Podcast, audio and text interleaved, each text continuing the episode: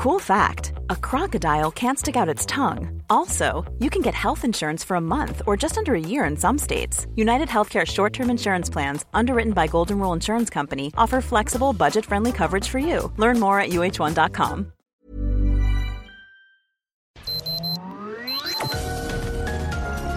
Heraldo Media Group presenta Sergio Sarmiento y Lupita Juárez.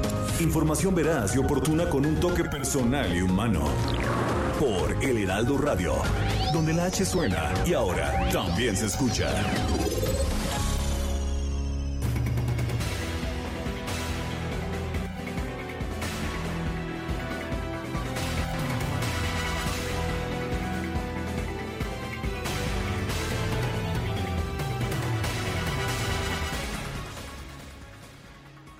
Grupo de políticos mexicanos representantes de los partidos de oposición se reunieron con el secretario general de la OEA, la Organización de Estados Americanos, con Luis Almagro. Denunciaron la intervención del crimen organizado en las pasadas elecciones en nuestro país.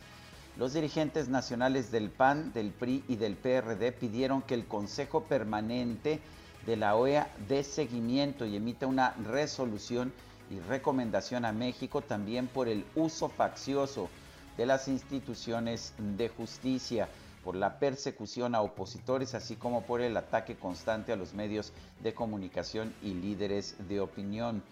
Participaron en el encuentro el presidente del PAN, Marco Cortés, el presidente del PRI, Alejandro Morena, y el presidente del PRD, Jesús Zambrano dijeron que penosamente el gobierno mexicano va por esta misma línea, usando de manera facciosa a la Fiscalía General de la República, que se ha dedicado a perseguir a todos los líderes políticos de la oposición que considera una amenaza para la continuidad de su proyecto.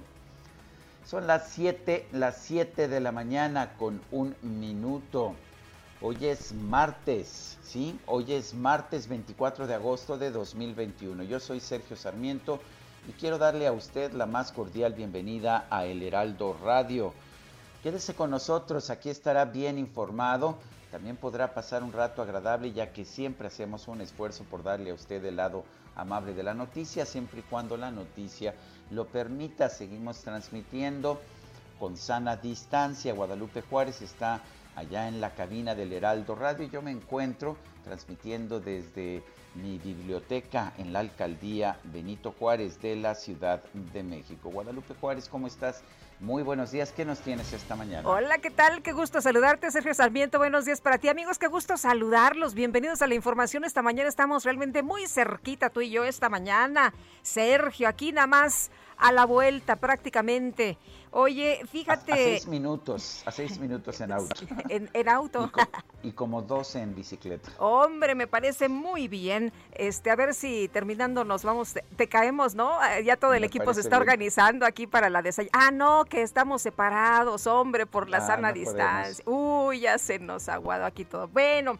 Oye, fíjate que Eduardo Arellano Félix, ex líder del cártel de Tijuana, fue deportado de Estados Unidos y detenido por elementos de la Fiscalía General de la República y el Ejército, quienes lo trasladaron a la cárcel de máxima seguridad del Altiplano. Las autoridades mexicanas recibieron al conocido como doctor este lunes en la tarde ahí en el puente internacional Bronzeville Matamoros y luego dieron cumplimiento a una orden de aprehensión por delincuencia organizada, delitos contra la salud y asociación delictuosa que emitió un juez del Centro de Justicia Penal Federal de Almoloya. En 2008, este señor fue detenido en Tijuana y extraditado a Estados Unidos en 2012 por diversos delitos, por lo que las autoridades de ese país ofrecían una recompensa de 5 millones de dólares. Este delincuente fue sentenciado a 15 años de cárcel y debido a que colaboró con las autoridades estadounidenses, pues fue condenado solo por dos de los siete cargos por los que había sido acusado. Luego de cumplir la condena allá en Pensilvania, el Servicio de Control de Inmigración y Aduanas lo puso a disposición de las autoridades mexicanas. La Fiscalía especializada en materia de delincuencia organizada, que gestionó pues todo esto y obtuvo la orden de aprehensión correspondiente, cumplimentó la misma y bueno, pues lo va a poner a disposición del juez en el Centro Federal de Readaptación Social de El Altiplano, de acuerdo con información de la Fiscalía General de la República. Bueno, y por otra parte, ya son cinco los fallecidos en este accidente, esta, este incendio que tuvo lugar en la plataforma EQA2 eh, de Pemex. Octavio Romero Oropesa, director general de Petróleos Mexicanos, dijo durante una conferencia de prensa ayer que debido a esta explosión se suspendió la producción de 421 mil barriles de petróleo diarios. Fueron afectados 125 pozos, los cuales continúan cerrados. La plataforma señaló no está trabajando, entonces no pueden seguir sacando petróleo. Esperamos a la brevedad posible reanudar la producción, es lo que dijo el director general de Petróleos Mexicanos. Esperamos que entre hoy y mañana tengamos suficiente electricidad para que los pozos vuelvan a producir. Eh, bueno, pues este este incendio es un duro golpe para la producción de Pemex, una empresa sumamente endeudada, de hecho la compañía petrolera más endeudada del mundo, con 115 mil millones de dólares. Y este accidente se produce inmediatamente después de un incendio cerca del grupo de campos marinos Q Malovsap de la compañía debido a una fuga de gas de un gasoducto.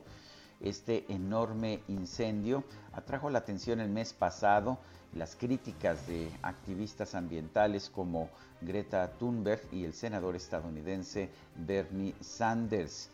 Eh, bueno, pues ha confirmado Octavio Romero Oropesa, director de Pemex, el fallecimiento de cinco personas tras la explosión en la plataforma.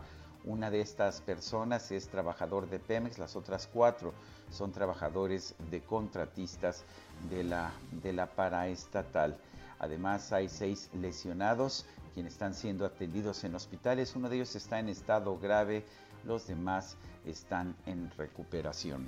Bueno, y por otra parte, por otra parte, Sergio, eh, bueno, y, eso eh, que comentabas, pues ya lo que nos faltaba, ¿no? Dentro de toda pues esta crisis y todo lo que estamos enfrentando, pues lo que nos faltaba. veía yo el comunicado, me llamaba la atención que decían, no es por falta de mantenimiento que tuvo lugar el accidente, pero no explicaban por qué tuvo lugar el accidente. Y yo leí algunos hilos el día de ayer de especialistas en cuestiones de energía y, bueno, que, que, le saben bien a la materia esta y decía, a ver, lo que estamos viendo es que sí hay pues falta de mantenimiento, ¿eh? Y bueno, pues eh, estaremos platicando del tema un poquito más adelante. Oye, el Consejo General del Instituto Nacional Electoral aprobó este lunes el reparto de las diputaciones de representación proporcional, también conocidas como plurinominales, las curules que le correspondan a cada partido bajo esta figura parlamentaria serán las siguientes y bueno, eh, quedarían de la siguiente forma. El PAN tendría un total de 114 escaños, 73 de mayoría relativa, 41 de representación proporcional,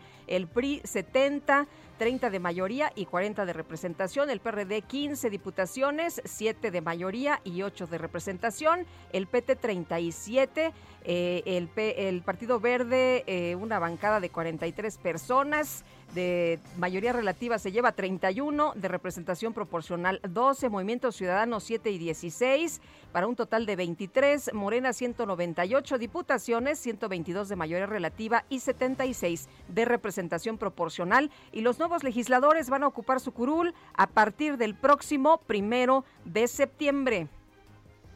Son las 7 de la mañana con 8 minutos.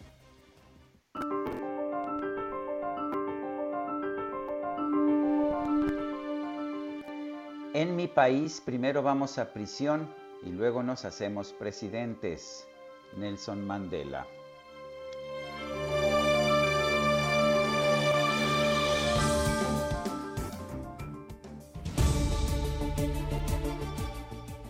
Las preguntas, ya sabe usted que nos gusta preguntar, a mucha gente que nos escucha le gusta responder. Ayer preguntamos, la acción penal contra Ricardo Anaya es Correcta nos dijo 9.8%, venganza 78.1%, no sabemos 12.1%. Recibimos 24.142 participaciones. No está tan fácil. Pues no, completamente de acuerdo. Y bueno, pues hablando de ya sabes quién, esta mañana pregunto lo siguiente está Andrés Manuel López Obrador AMLO detrás del intento por encarcelar a Ricardo Anaya. Nos dice que sí, 89.5% de la gente está respondiendo, que no 6.7%, no sabemos 3.8%. En 21 minutos hemos recibido 1.356 votos.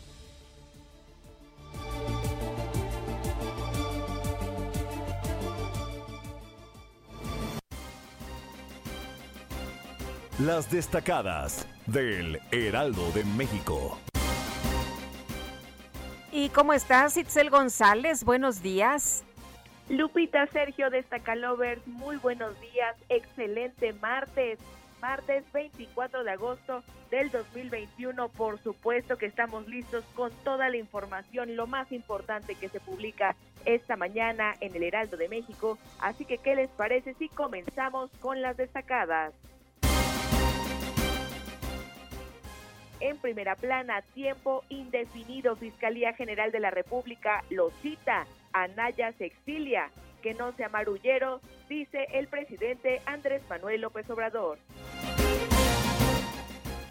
País, representación proporcional. INE aprueba a 200 pluris. Morena requiere de sus aliados y opositores para sacar adelante su agenda. Ciudad de México de la línea 12, casi listo el plan de reparación. Esta semana se dan a conocer los detalles de la rehabilitación de la línea dorada del metro. Estados, Acapulco piden vacuna para ir a bares. Plantean exigir certificado de inmunización. Orbe, Pfizer permiten venta al público. El aval completo de esa vacuna busca impulsar la campaña de inmunidad en los Estados Unidos. Meta Tokio, guerreros en la adversidad. A los paralímpicos llegan grandes ejemplos de vida y lucha para vencer dificultades y obstáculos. Y finalmente, en mercados, mercado laboral, afecta más a los jóvenes el desempleo. Son una tercera parte de los desocupados en 19 estados de todo el país. Lupita, Sergio, amigos, hasta aquí las destacadas del Heraldo. Feliz martes. Gracias, Itzel. Son las son las 7 de la mañana, 7 de la mañana con 12 minutos. Vamos a un resumen de la información más importante de este 24 de agosto del 2021.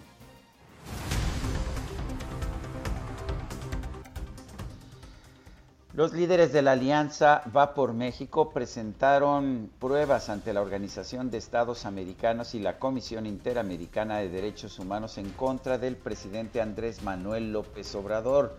Lo acusan de una supuesta inacción de su gobierno ante el crimen organizado en las elecciones, así como de hostigamiento y uso faccioso de las instituciones de justicia.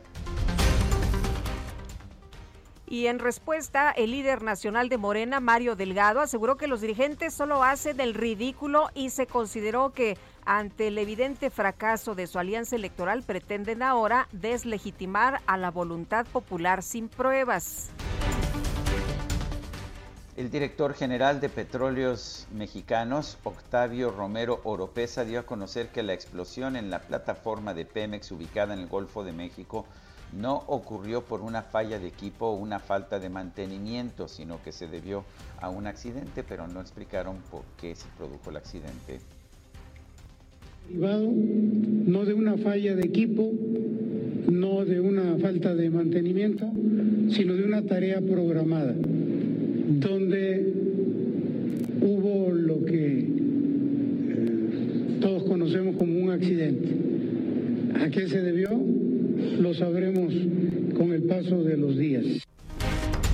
Bueno, se elevó a cinco la cifra de muertos por el incendio en la plataforma marina Q-Alfa, además de seis lesionados y sí hay personas desaparecidas, por lo menos dos. Los seis lesionados se encuentran siendo atendidos en hospitales, uno de ellos se encuentra en estado grave y los demás se encuentran en recuperación se continúa en la búsqueda exhaustiva del personal desaparecido en la inspección de las instalaciones para evaluar los daños e iniciar un análisis causa raíz para determinar el origen de este hecho y aplicar los seguros que correspondan. Aumentó la cifra de fallecidos por el paso del huracán Grace. El gobernador de Puebla, Miguel Barbosa, confirmó el fallecimiento de tres personas en el estado, con lo que suman ya 11 las pérdidas humanas durante el paso de este fenómeno meteorológico. Y el gobernador de Veracruz, Cuitlagua García, afirmó que las clases presenciales en la región norte del estado no van a iniciar el próximo lunes 30 de agosto debido a las afectaciones del huracán. No era llueve, ¿qué es? Llueve, truene o, o relampaguee. Sí, a pesar de eso, pues ya ves que no. Bueno, Cuitlagua García, el gobernador de Veracruz, dijo también que solicitará más, más de 50 municipios, que más de 50 municipios sean integrados a la declaratoria de emergencia por el impacto del huracán Grace. Y la Cruz Roja Mexicana envió ya un tráiler con 13 toneladas de ayuda humanitaria para apoyar a 3.200 damnificados de Poza Rica y de Tecolutla, en Veracruz. La empresa noruega DNV solicitó una prórroga de dos semanas para entregar el dictamen final sobre el desplome en la línea 12 del metro, debido a que se trata de la fase más compleja. Así lo informó la jefa de gobierno de la Ciudad de México, Claudia Sheinbaum. Son tres informes. El segundo informe, el viernes fui informada por parte de la Secretaría de Protección Civil que pidió un tiempo más la empresa DNB. Ellos están haciendo un análisis profundo y particularmente un modelo de el lugar del colapso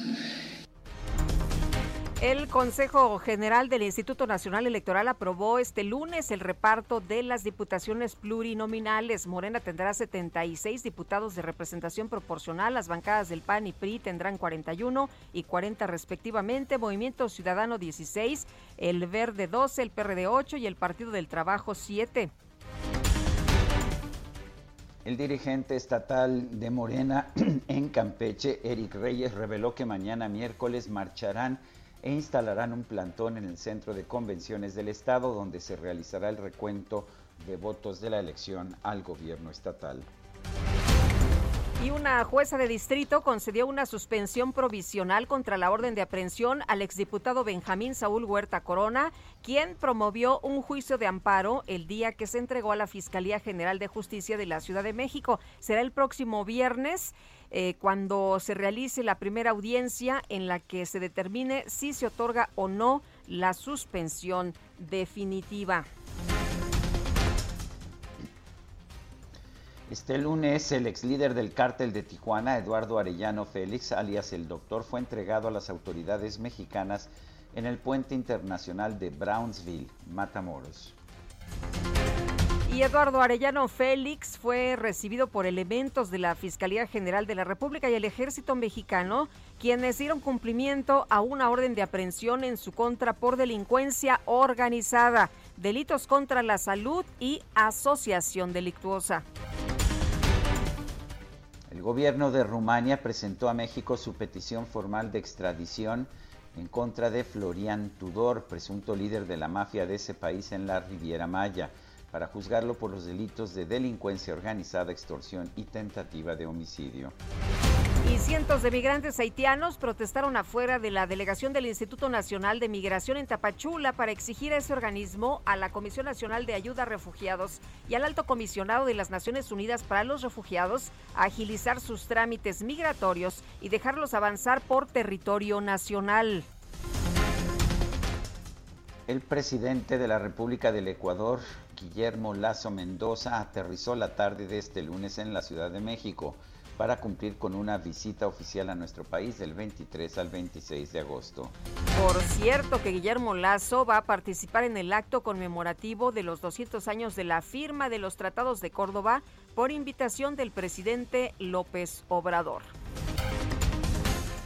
El INEGI publicó el índice nacional de precios al consumidor e informó que este disminuyó 0.02% en la primera quincena de agosto de 2021 respecto a la quincena inmediata anterior. Con este resultado la inflación anual general se ubicó en 5.58%. También el INEGI dio a conocer información de la industria de la construcción que sigue mostrando, sigue mostrando una caída ahora de 0.9% en el mes de, de, junio frente al mes inmediato anterior. Y el Banco de México confirmó que se recibirán 12.117 millones de dólares del Fondo Monetario Internacional como parte de la asignación de los derechos especiales de giro que este lunes se hicieron efectivos.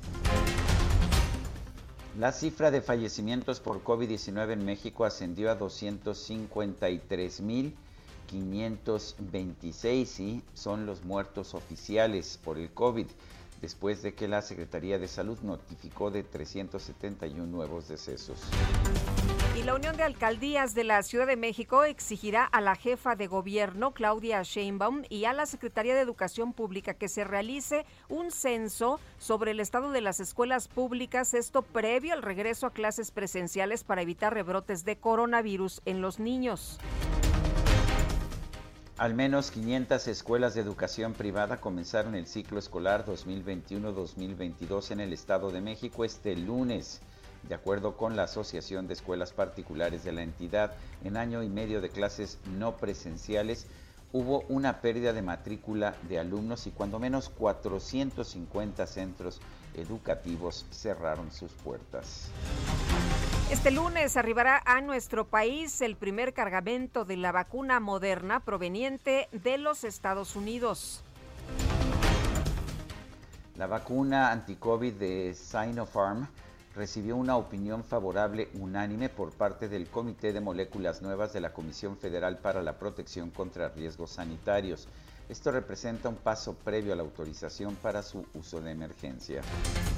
Mientras unos estamos clamando por la vacuna, otros no se la quieren aplicar. El presidente de los Estados Unidos, Joe Biden, hizo un llamado a los ciudadanos para que se apliquen la vacuna. Esto luego de que la Administración de Alimentos y Medicamentos otorgara la aprobación total a la vacuna Pfizer COVID-19.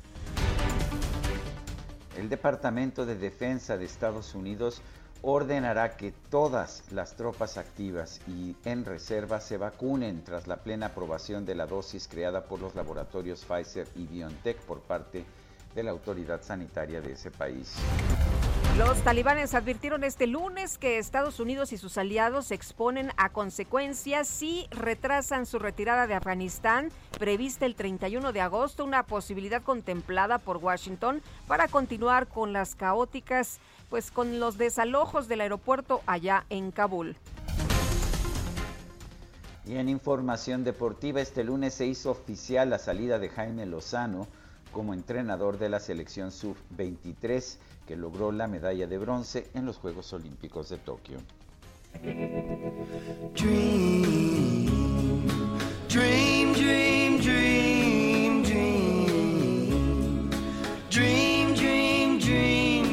I want you, in my arms when I want you, and all your charms whenever I want you. All I have to do is dream, dream, dream, dream when I feel. All I have to do is dream. Todo lo que tengo que hacer es soñar. Son los Everly Brothers.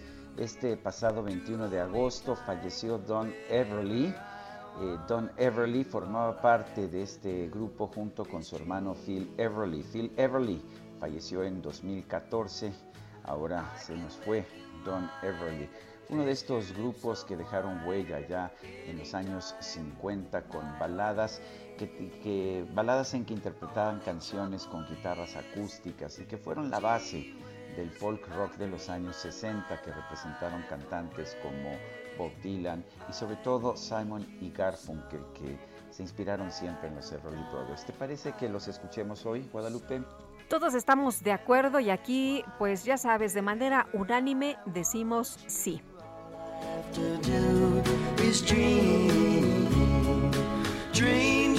que nadie protestó, por lo menos Guadalupe, cuando propuse a los Everly Nadie, nadie. No, Lo seguimos escuchando y regresamos en un momento más.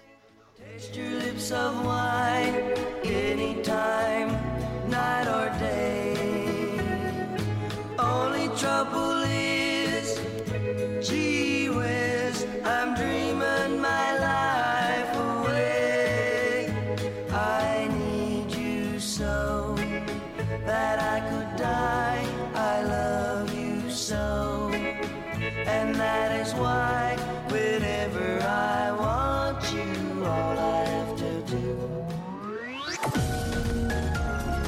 Sergio Sarmiento y Lupita Juárez quieren conocer tu opinión, tus comentarios o simplemente envía un saludo para ser más cálida esta mañana.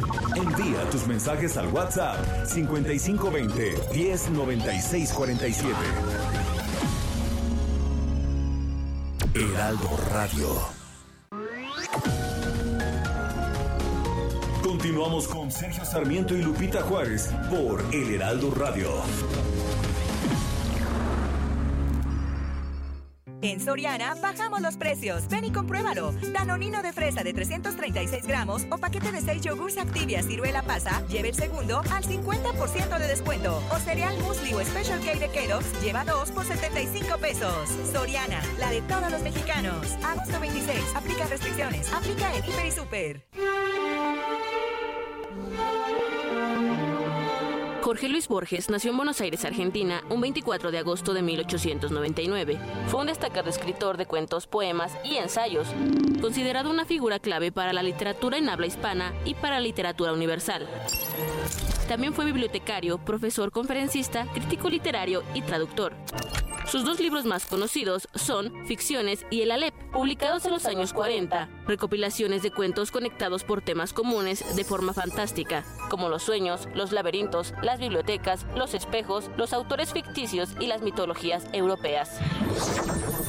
Su trabajo fue celebrado efusivamente en el mundo entero, obteniendo premios entre los que destacan el Premio Fomentor del Congreso Internacional de Escritores junto a Samuel Beckett en 1961, el Gran Premio del Fondo Nacional de las Artes en Buenos Aires, Argentina, en 1962. En 1965 recibió la insignia de Caballero de la Orden del Imperio Británico y la medalla de oro del noveno premio de la poesía de la ciudad de Florencia. Es declarado ciudadano ilustre de la ciudad de Buenos Aires en 1973 y ese mismo año recibe el Premio Internacional Alfonso Reyes. Recibe en 1980 el Gran Premio de la Real Academia Española, el Cervantes. Ese mismo año le otorgan el Premio Mundial Sino de En París y el Premio Balsán en Italia. Fue nominado durante varios años consecutivos al Premio Nobel de Literatura, pero jamás le fue otorgado.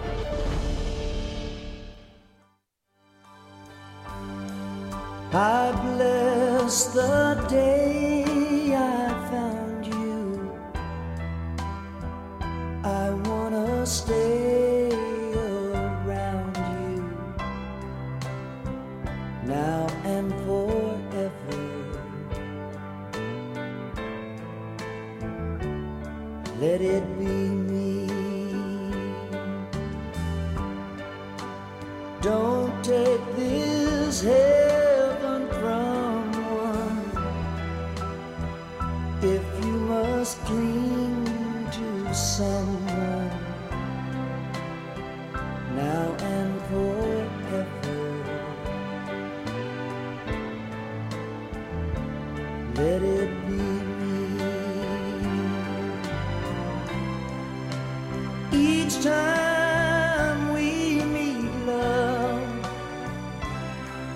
Otra probadita de la música de los Everly Brothers, Let It Be Me, deja que sea yo. Estamos escuchando a los Everly Brothers en recuerdo, en recuerdo, de Don Everly, el último de los dos hermanos que falleció este pasado 21 de agosto de 2021. So never leave me lonely. Ay, qué buenas rolas esta mañana también. Pura buena música, ¿verdad? Además de la buena información. Oye, me estaba acordando eh, ahora que, mm, pues hacían referencia a Jorge Luis Borges que el presidente Andrés Manuel López Obrador retomó lo del innombrable que Borges le aplicaba a Perón y decía Andrés Manuel López Obrador que era Jorge Luis Borges de los pocos intelectuales de derecha, pero independientes de verdad y no fingía, así que como pues eh, consideraba que pues sí le caía bien Jorge Luis Borges aunque fuera de derecha, retomó esto del innombrable para referirse en este caso al expresidente Salinas. Aunque vale la pena señalar que Borges, por supuesto, no era de derecha. Él se consideraba, de hecho, un anarquista y se consideraba un liberal y mantuvo posiciones liberales siempre, eh, pero no, por supuesto que era muy crítico de la izquierda representada por Juan Domingo Perón y su populismo, pero sí vale la pena señalar que cuando el presidente López Obrador dice que era de derecha es porque simplemente no lo conocía. Oye, pero ya ves que les pone clasificaciones, ¿no? A todo el mundo, ¿no? Para él, para él lo encasilló así y bueno, pues esa es la explicación que él le dio en su momento. Eh, oye, nos dice una persona en el auditorio, Gina Naya. Buen día, Sergio Lupita. Les sugiero que durante el mes de septiembre pongan únicamente músicos, cantantes, compositores mexicanos. Hay muchos. Eh, dice que nos dan orgullo el chelista Carlos Prieto, la pianista María Teresa Frenk, el cantante Ramón Vargas, Horacio Franco, flautista, el pianista Mauricio Naine, Alondra de la Parra, compositores como Juventino Rosas, Manuel M. Ponce, Ricardo Castro, Arturo Márquez, etcétera. Los famosos Agustín Lara, Lola Beltrán, Javier Solís, Pedro Armando Manzanero, Juan Gabriel, Alex, Alex Sintec, etcétera. Bueno, y dice Jesús Díaz de Azcapotzalco, a menos de una semana del inminente regreso a clases. Lo bueno, lo bueno nos dice es que la SEP seguramente tiene ya todo listo para los alumnos. Agua, jabón, gel desinfectante, cubrebocas al por mayor y docentes ya vacunados todos. No, no estoy siendo sarcástico, por favor, si no tenían ni personal para barrer los planteles. Son las 7 de la mañana con 36 minutos. En Soriana, el ahorro es para todos con la oferta de cada día. Hoy martes 24, dale lo mejor a tu familia, aprovechando que el kilo de pollo entero está a 37.90, hasta 3 kilos por cliente. Soriana, la de todos los mexicanos. Agosto 24 o hasta agotar existencia. Aplican restricciones. Aplica en Hiper y Super. Bueno, ¿y qué significa que la COFEPRIS haya emitido su opinión favorable para el uso de emergencia de la vacuna del laboratorio chino Sinopharm y el medicamento Remdesivir, ambos contra el COVID? Bueno, pues esto lo decidió el Comité de Moléculas eh, de la Comisión Federal para la Protección contra Riesgos Sanitarios. ¿Y qué representa esto? ¿Para qué nos ayuda? ¿Cómo impacta en estos momentos? Roselín Lemus eh, Martín, eh, de doctora en Biología Molecular por la Universidad de Oxford e investigadora de nuevos tratamientos contra COVID-19 está en la línea telefónica y nos va a platicar precisamente del tema esta mañana. Buenos días. Hola, buenos días, Sergio Lupita. Eh, Roselín, eh, a ver, vamos a, ver las cosas por partes. Una de ellas es la nueva vacuna de, o la vacuna de Sinopharm. ¿Cómo, ¿Qué conocemos de ella? Es, eh, ¿Se han publicado las pruebas de distintas fases de esta vacuna? Esta vacuna, de hecho, es la que se aplicó eh, también en, Sudamérica. Es muy parecida a la vacuna que ya se aplica en México, que es la vacuna de Sinovac, eh, que es de virus inactivado, de dos dosis. También hay estudios muy parecidos a la de Sinovac. Eh, ambas tienen bueno, aprobación de emergencia de la OMS. Eh, Sinopharm no sé si, se va a comprar, se va a adquirir para, para empezar a aplicar en el país o por qué se, se, está tratando de, aprobar. Pero bueno, recordemos que hay varias vacunas aprobadas en México, al menos eh, una que no se ha aplicado. Eh, sí se tienen varias, varias aprobaciones de emergencia, pero no todas se están aplicando, ¿no? Solamente se tienen preparadas, eh, yo creo que para algún, plan para el siguiente año o si se van a, adquirir este año, ¿no? Pero es una vacuna muy similar a la de Sinovac. ¿Y qué pasa? Ahora, sí. No, adelante, adelante. No, eh, iba a hablar con lo respecto de Remdesivir. Sí. Adelante, justo era, era la pregunta. Mucho se había mencionado desde un primer momento. Había médicos que decían, bueno, eh, puede ser eh, una buena solución el remdesivir, pero no estaba aprobado, no se podía pues dar aquí en México. ¿Qué, ¿Qué ocurre ahora? Bueno, remdesivir es un medicamento que de hecho se aplica, se está recomendando eh, todavía no se ha comprobado totalmente su eficacia contra eh, la muerte, pero sí reduce eh, en algunos días al menos la estancia de, alguien que está con ventilador, ¿no? Se da en un, caso de, de, un COVID-19 grave, ¿no? De alguien que está con ventilador, eh, no se da en, en casos leves de COVID, pero se ha intentado usar y, bueno, su uso de, de remdesivir también es... Se está un poco, un poco, los científicos estamos divididos también al respecto de remdesivir, si realmente funciona o no funciona, si realmente es útil, eh, si está reduciendo eh, eh, los fallecimientos y bueno, lo que se ha determinado es que es, de nuevo un medicamento que estaría en medio, ¿no? Que, Pero es mejor tenerlo y aplicarlo a no tenerlo. Es, es mm, realmente el, el la utilidad del medicamento no se ha comprobado como tal y además es un medicamento muy caro, mm. eso sí es muy, muy caro. Entonces realmente por eso se les da como opción a, pacientes que están muy graves, pero eso no significa que ese medicamento pueda salvar a ese paciente. Reduce, el, eh, puede reducir en, en, días la estancia de ese, de ese paciente. No se ha determinado si realmente reduce la posibilidad de fallecimiento, pero aún así se sigue probando este medicamento como posible medicamento, ¿no? En, en, los institutos nacionales de salud eh, lo recomiendan, pero en pacientes que están graves, ¿no? Repito, en alguien que está en el hospital. La desventaja de este medicamento es, obviamente, que es muy caro. El tratamiento es muy caro.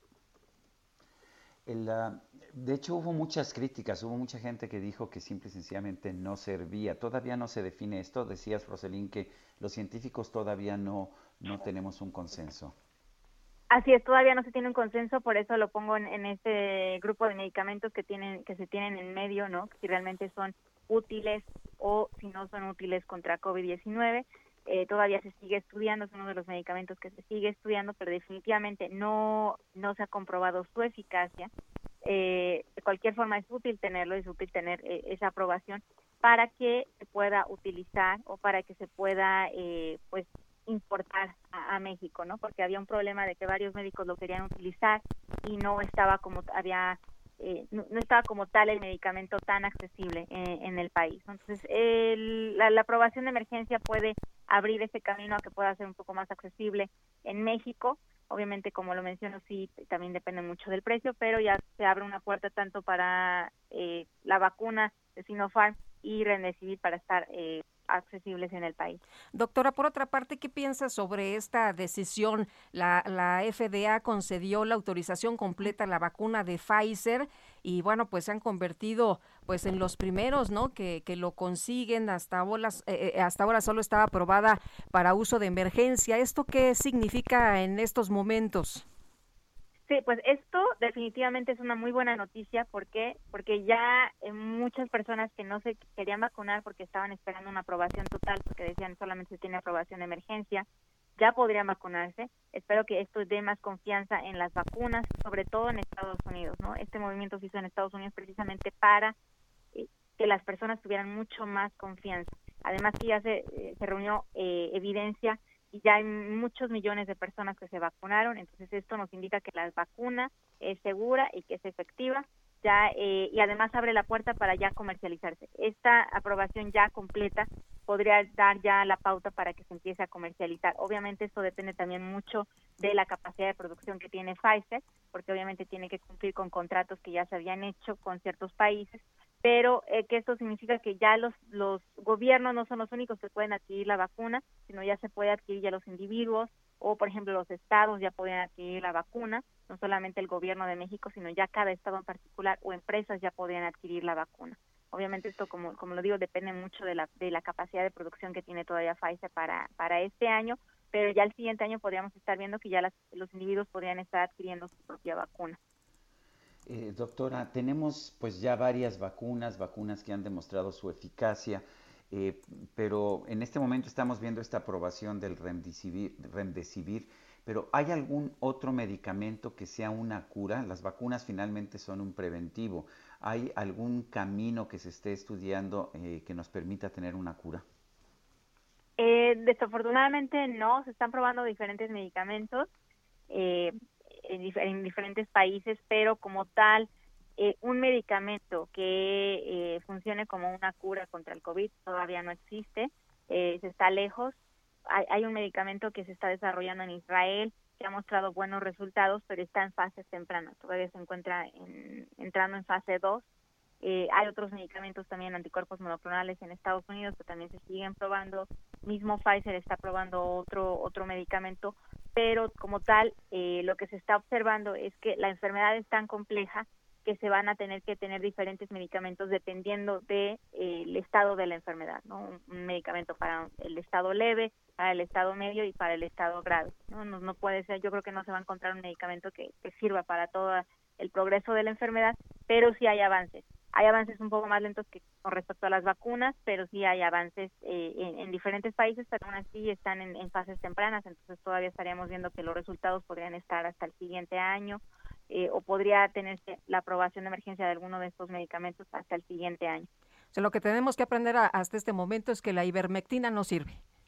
Así es, la ivermectina no, no sirve, no se ha comprobado eficacia eh, para nada y de hecho ya se está empezando a usar, muchas personas ya lo están empezando a usar contra los efectos secundarios de las vacunas, pues tampoco funciona para eso, eh, no está funcionando ni como preventivo, ni como tratamiento, ni para efectos eh, post vacuna. O sea, si lo, lo, lo, sabemos los que no somos médicos, lo deberían entender eh, con mayor razón los que sí son médicos, ¿no? Y los que ejercen.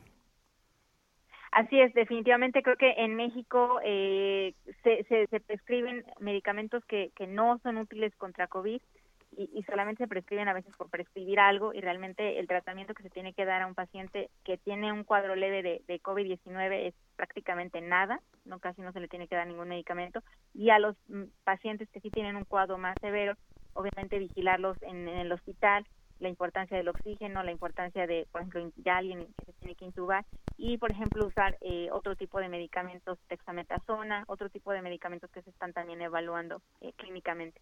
Muy bien, pues doctora, como siempre, muchas gracias. Un gusto escucharla. Buenos días. Con mucho gusto. Buenos días. Hasta luego. Hasta luego. gracias, doctora Roselín, Roselín Lemus Martín, doctora en biología molecular.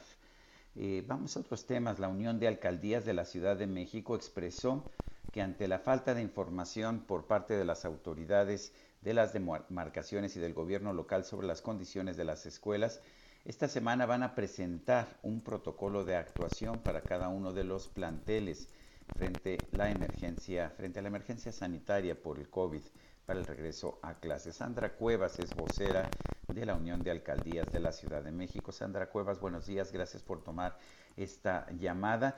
Eh, nos dice el presidente de la República que llueve, truene o relampaguee. Las clases se inician el próximo lunes. Bueno, en la Ciudad de México, ¿qué tan preparadas están las escuelas para eso? Buen día, muchísimas gracias por esta invitación. Saludo con mucho respeto a su auditorio. Pues efectivamente eh, los, los niños, las niñas van a entrar a clases este próximo lunes, lo cual puede ser un gran riesgo porque voces expertas nos han dicho, han declarado que las escuelas no están preparadas, no tienen las condiciones para recibir a las niñas, a los niños eh, eh, para clases. Y no solamente el riesgo es para todos los niños, sino también para los mismos eh, profesores.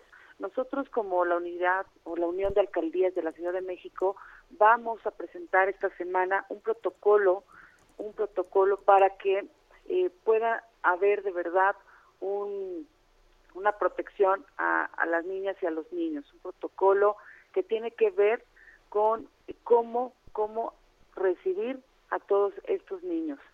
De verdad que esto es alarmante porque puede, puede caer, puede caer, puede suceder un tema de riesgo, puede complicarse, pueden enfermarse muchos pequeños, contagiarse y acabar en una desgracia. Desafortunadamente, pues nuestras autoridades toman decisiones y, y entre, entre más escuchan que no se puede, parece que, que no les interesa. Ellos toman decisiones y es lo que ellos dicen y se acabó. Eh, Sandra, se, eh, para algunos se escuchará esto como una eh, suerte de vencidas entre el, eh, los opositores y el gobierno de la Ciudad de México. Exactamente, no lo pudo definir mejor.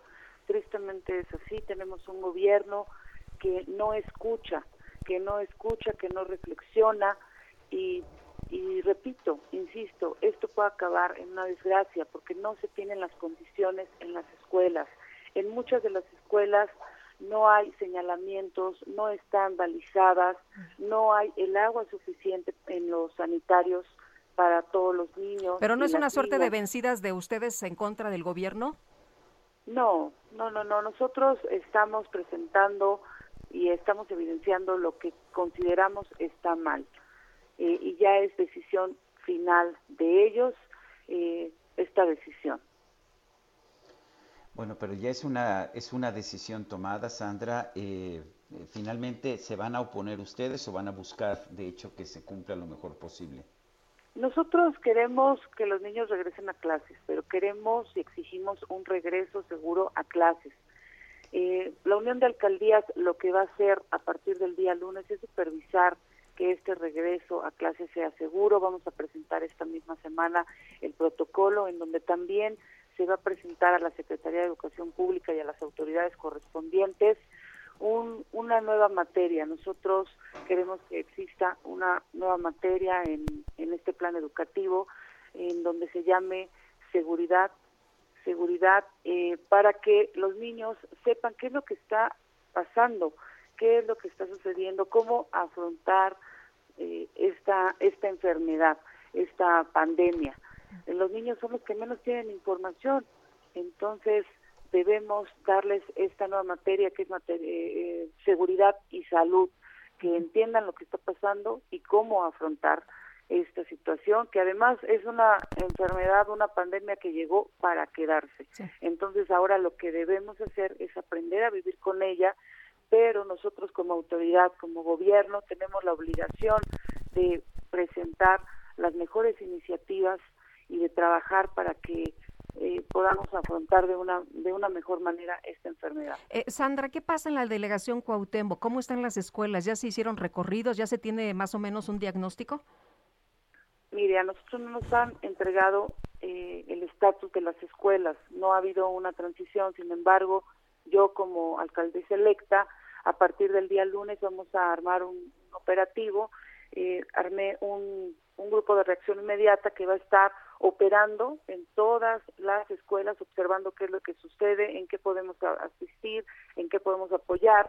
Eh, obviamente vamos a estar haciendo evidente lo que no se esté haciendo bien, pero también vamos a llevar a cabo acciones, jornadas de sanitización en las escuelas, entrega de gel antibacterial. Bueno, bueno, bueno. Sí. Sí, Sandra, adelante. Nos decía que, que, se van a llevar a cabo todos estas eh, como protocolos, no cubrebocas, que todo se aplique bien y se va a denunciar en los casos donde donde no esté eh, eh, esté bien. Exactamente. Y también formé un grupo de reacción inmediata élite. Este grupo está conformado por policías, por doctores, por psicólogos, por gente de la sociedad civil que va a estar va a estar eh, visitando todas las escuelas. No podemos dejarle todo el trabajo al gobierno local, al gobierno federal, bueno, me refiero al gobierno de la Ciudad de México, aunque es su responsabilidad, nosotros también debemos hacer algo. ¿Por qué? Porque es la, la responsabilidad de todos, la integridad, la vida de las niñas y de los niños. Muy bien. Muchas gracias, eh, Sandra, por platicar con nosotros esta mañana. Le agradecemos mucho que nos haya tomado la llamada. No, gracias a todos ustedes. Buenos días, hasta luego Sandra Cuevas, vocera de la Unión de Alcaldías de la Ciudad de México y bueno, pues alcaldesa electa de la delegación Cuauhtémoc. En Soriana bajamos los precios. Ven y compruébalo. Danonino de fresa de 336 gramos o paquete de 6 yogurts Activia ciruela pasa, lleve el segundo al 50% de descuento. O cereal musli o Special K de Kellogg's lleva 2 por 75 pesos. Soriana, la de todos los mexicanos. Agosto 26. Aplica restricciones. Aplica en Hiper y Super. Seguimos con la información y Luis Almagro, secretario general de la Organización de Estados Americanos, recibió a los líderes de oposición con presuntas pruebas de intromisión del crimen organizado en las elecciones del pasado 6 de junio. Misael Zavala, nos tienes toda la información, te escuchamos. Buenos días, Lupita. Buenos días al auditorio. Efectivamente, como bien lo comentas, Lupita, en una visita expresa a Estados Unidos, los líderes nacionales de la Alianza Va por México, del PAN, PRI y PRD presentaron pruebas ante la Organización de Estados Americanos y también la Comisión Interamericana de Derechos Humanos en contra del presidente Andrés Manuel López Obrador por supuesta inacción de su gobierno ante el crimen organizado en las elecciones, así como hostigamiento y el uso faccioso de las instituciones. Los líderes del PAN, Marco Cortés, del PRD Jesús Zambrano y el PRI, Alejandro Moreno, viajaron a Washington para reunirse en un primer momento con el secretario general de la OEA, Luis Almagro, a quien expresaron que durante los tres años de gobierno de López Obrador, México ha enfrentado narcoelecciones y también padece una crisis política, económica, social y de seguridad. En el encuentro, los dirigentes partidistas expresaron sus preocupaciones por cuatro puntos principales, Lupita, es decir, la intromisión del crimen organizado en el pasado proceso electoral, el supuesto uso faccioso y doloso de las instituciones para perseguir y amedrentar opositores, el hostigamiento permanente del gobierno federal contra el Instituto Nacional Electoral y el Tribunal Electoral Federal, así como la persecución a los medios de comunicación y los líderes de opinión que disienten de lo que dice el gobierno federal en un documento que fue entregado también a la CIDH. Eh, contiene notas informativas sobre los casos de violencia en elecciones y de las cifras de... Sergio Sarmiento y Lupita Juárez quieren conocer tu opinión, tus comentarios o simplemente envía un saludo para ser más cálida esta mañana. Envía tus mensajes al WhatsApp 5520 109647. Heraldo Radio. La HCL se comparte, se ve y ahora también se escucha. Continuamos con Sergio Sarmiento y Lupita Juárez por El Heraldo Radio.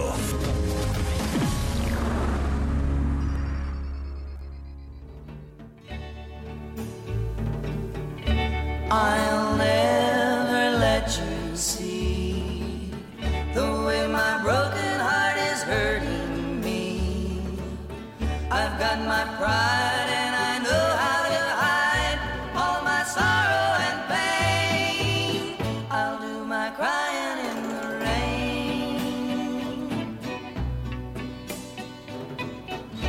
If I wait for cloudy skies, you won't know the rain from the tears in my eyes.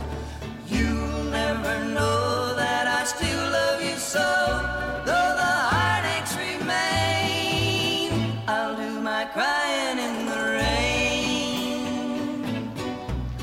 Seguimos escuchando música de los Everly Brothers. Los estamos recordando a unos días del fallecimiento de Don Everly.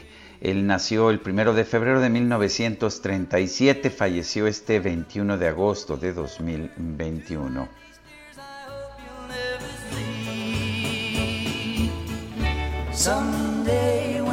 Muy característico de su música Guadalupe estas armonías de dos voces que después ah, retomarían cantantes como Simon y Garfunkel.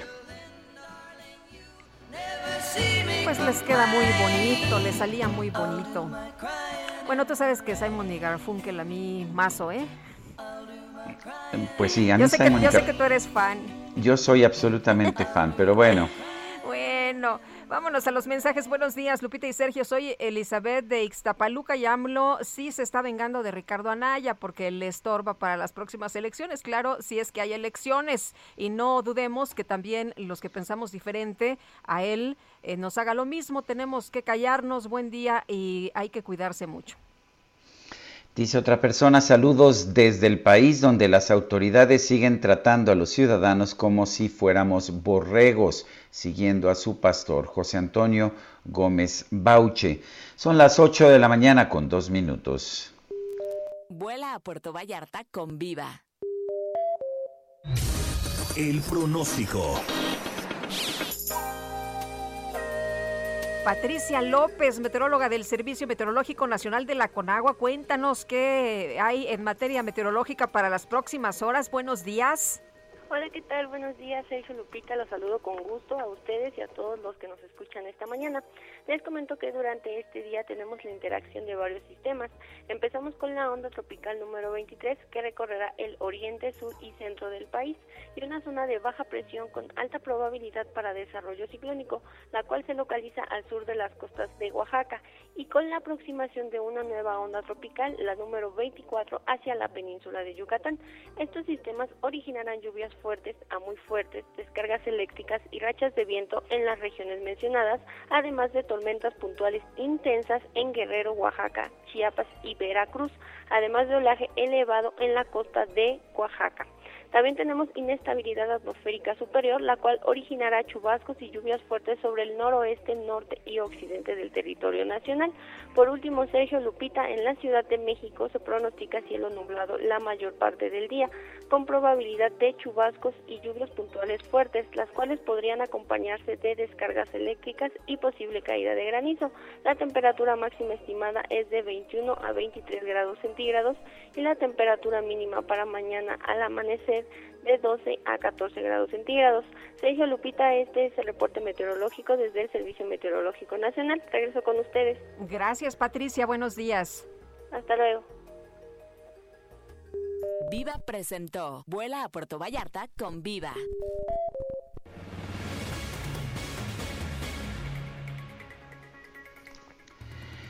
En Veracruz se aplazarían las clases presenciales por los años que dejó Grace, no, no empezarían llueve, truene o, llueve, llueve, truene o relampaguee, como prometió el presidente de la República. Vámonos con Juan David Castilla, que nos tiene la información. Adelante, Juan David.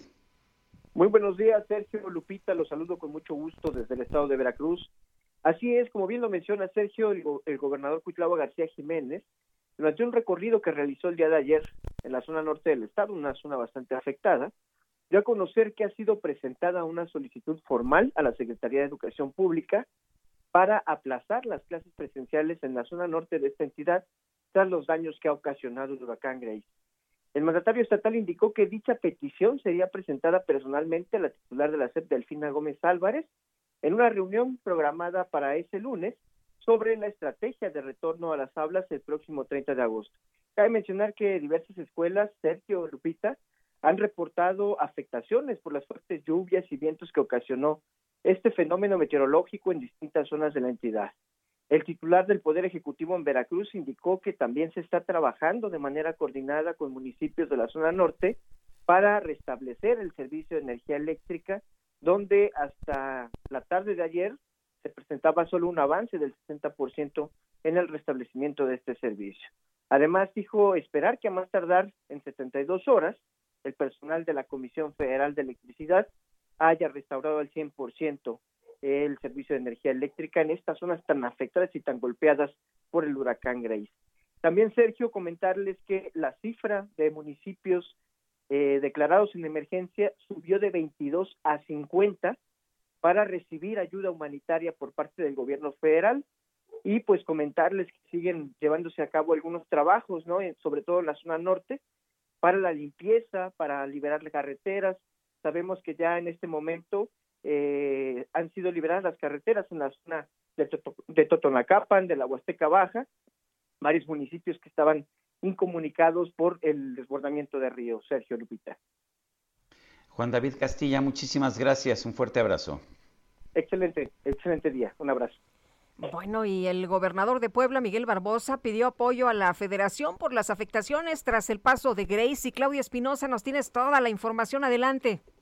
Hola, ¿qué tal? Sergio y Lupita, los saludo con gusto desde Puebla para darles a conocer que el gobernador del estado, Miguel Barbosa Huerta, pidió apoyo a la federación para poder subsanar los gastos que representará la reconstrucción de caminos principalmente luego de los daños que provocó el huracán Grace en las zonas de la Sierra Norte y Nororiental. Y es que de acuerdo con el reporte de protección civil hay por lo menos 31 caminos que necesitan ser reparados. En estos momentos aún quedan comunidades en la Sierra Norte cercanas al municipio de Zacatlán que permanecen incomunicadas para el paso de vehículo, aunque las personas sí pueden transitar en pie. Hasta el momento, el saldo de viviendas afectadas en esta zona por las lluvias es de 64, pero la cifra podría elevarse en las siguientes horas debido al recuento que realiza la Secretaría de Gobernación. Fueron 57 los municipios que resultaron afectados, de los cuales en 20 ya se han restablecido por completo las comunicaciones y la energía eléctrica y en 37 se está en proceso de realizarlo. Es la información que les tengo desde Puebla. Muy buen día. Igual para ti, Claudia. Buenos días. El Químico Guerra con Sergio Sarmiento y Lupita Juárez. Químico Guerra, buenos días. ¿Qué nos tienes esta mañana? Pues una noticia verdaderamente trascendente. Va a parecer como algo totalmente etéreo y extraño, pero tiene un significado muy importante para nuestras vidas futuras, Sergio Lupita. Fíjense que en los años 60, yo no creo muy bien, estaba pues todavía en secundaria, se empezó a teorizar acerca de la existencia de los supersólidos, una supermateria que tenía características de los estados sólido y líquido a la vez. Y eso pues está en contra de la física clásica, ¿no? Y que pues e, esto va en contra del sentido común, como que es sólido y líquido al mismo tiempo. Sin embargo, esos primeros estudios de esos años eh, se esbozaba la hipótesis de que ciertos materiales podrían alcanzar un estado que por un lado poseía un orden cristalino y fijo de sus partículas, como son los sólidos, y por otro tenía partículas deslocalizadas fluyendo por todo el sistema, como los líquidos. Llevar esta idea de los libros al laboratorio no fue fácil. Hasta hace poco, hasta 2019 no se había demostrado que efectivamente sí existía este supersólido. Pues ahora se publica en la gran revista Nature, Sergio Lupita, un nuevo estudio publicado que aún ahonda más en la cuestión. Los físicos han sido capaces de observarlo en una nueva dimensión, un nuevo hito en la física fundamental. El principal escollo de esta teoría es que cuando un líquido se convierte en sólido, debido a los cambios de temperatura, por ejemplo, su densidad se modula fuertemente a medida que emerge la matriz ordenada de partículas. Por ejemplo, cuando el agua se va enfriando y se convierte en hielo, se van ordenando las moléculas de agua hasta formar una red cristalina eh, esto eh, pareciera que es una acción lógica, pero fíjese que si se altera este estado, podrían convivir al mismo los líquidos con los sólidos. Les decía yo que parece una cuestión totalmente etérea y que no tiene interés. Lo tiene muchísimo porque esto va a revolucionar completamente la construcción de edificios, va a revolucionar a los nuevos materiales del futuro, va a permitir que tengamos estructuras mucho más resistentes, que a la vez van a ser flexibles y esto va a modificar completamente nuestra vida. La ciencia sigue avanzando, el ser humano en este deseo, ¿verdad?, de conocer saber a través del uso de la razón nos va dando siempre nuevos horizontes, Sergio Lupita. Químico Guerra, muchísimas gracias. Al contrario, que tengan un buen, día. Gracias, buenos días. Oye, y Javier Lozano, Sergio, que ayer eh, apareció en la mañanera. Fíjate que sí, fíjate lo que son las cosas. El presidente Andrés Manuel López Obrador dijo pues que él no tiene nada en contra de Ricardo Anaya y después le dedicó como media hora de su mañanera a atacar a Ricardo Anaya e incluso pues sacó un personaje que yo pensé que no era del agrado del presidente, que es Javier Lozano, quien también ha cuestionado la honestidad de, de Ricardo Anaya. En fin, tenemos al propio Javier Lozano, exsecretario del Trabajo, en la línea telefónica. Javier Lozano, ¿cómo estás? Hola, Javier. ¿Cómo les va? Bien, pensamos que no nos escuchabas, pero oye, ¿qué tal que apareciste en la mañanera el día de ayer con un asunto que parece que ya está cerrado, ¿no? Que es caso cerrado. Pues fíjate que todo un honor, porque yo pensé que ya no me esperaba el presidente, y sí veo que sí se acordó de mí, yo por las malas razones, ¿verdad? Porque el muy perverso le ponen un video hablando pues de otro caso, del 2018, eh, y tratando con ello de justificar pues la persecución que trae contra Ricardo Naya, ¿no? Entonces sí me pareció, la verdad, este, pues cómo es el presidente, ¿no? que echa mano a todos los instrumentos para atacar a sus opositores. Y dijo, mira, la bronca no es conmigo, eres un marrullero, Naya, porque los que te denunciaron fueron Lozano y Cordero. Sí, nada más que ese fue otro asunto al calor de la campaña política presidencial del 2018, cuando había una acusación contra Ricardo sobre un tema de una nave industrial en Querétaro, mismo caso que, por cierto, quedó completamente cerrado por la propia entonces Procuraduría General de la República en noviembre de 2018. Decidió el no ejercicio de la acción penal. Se cerró ese caso, punto.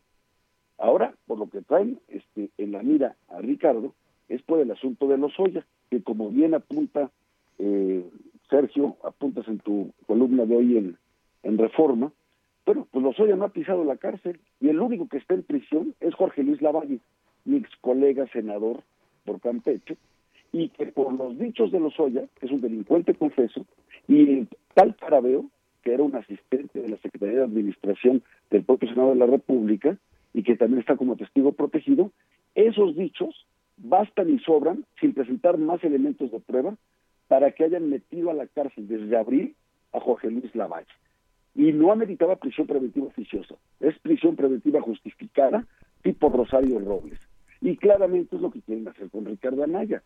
Pues con toda razón dice él, de güey me presento ante el reclusorio norte, y esa, la típica de que el que nada debe, nada teme, y que te penaltece, ¿no? Estar que te fortalece, ¿no? Estar en la cárcel.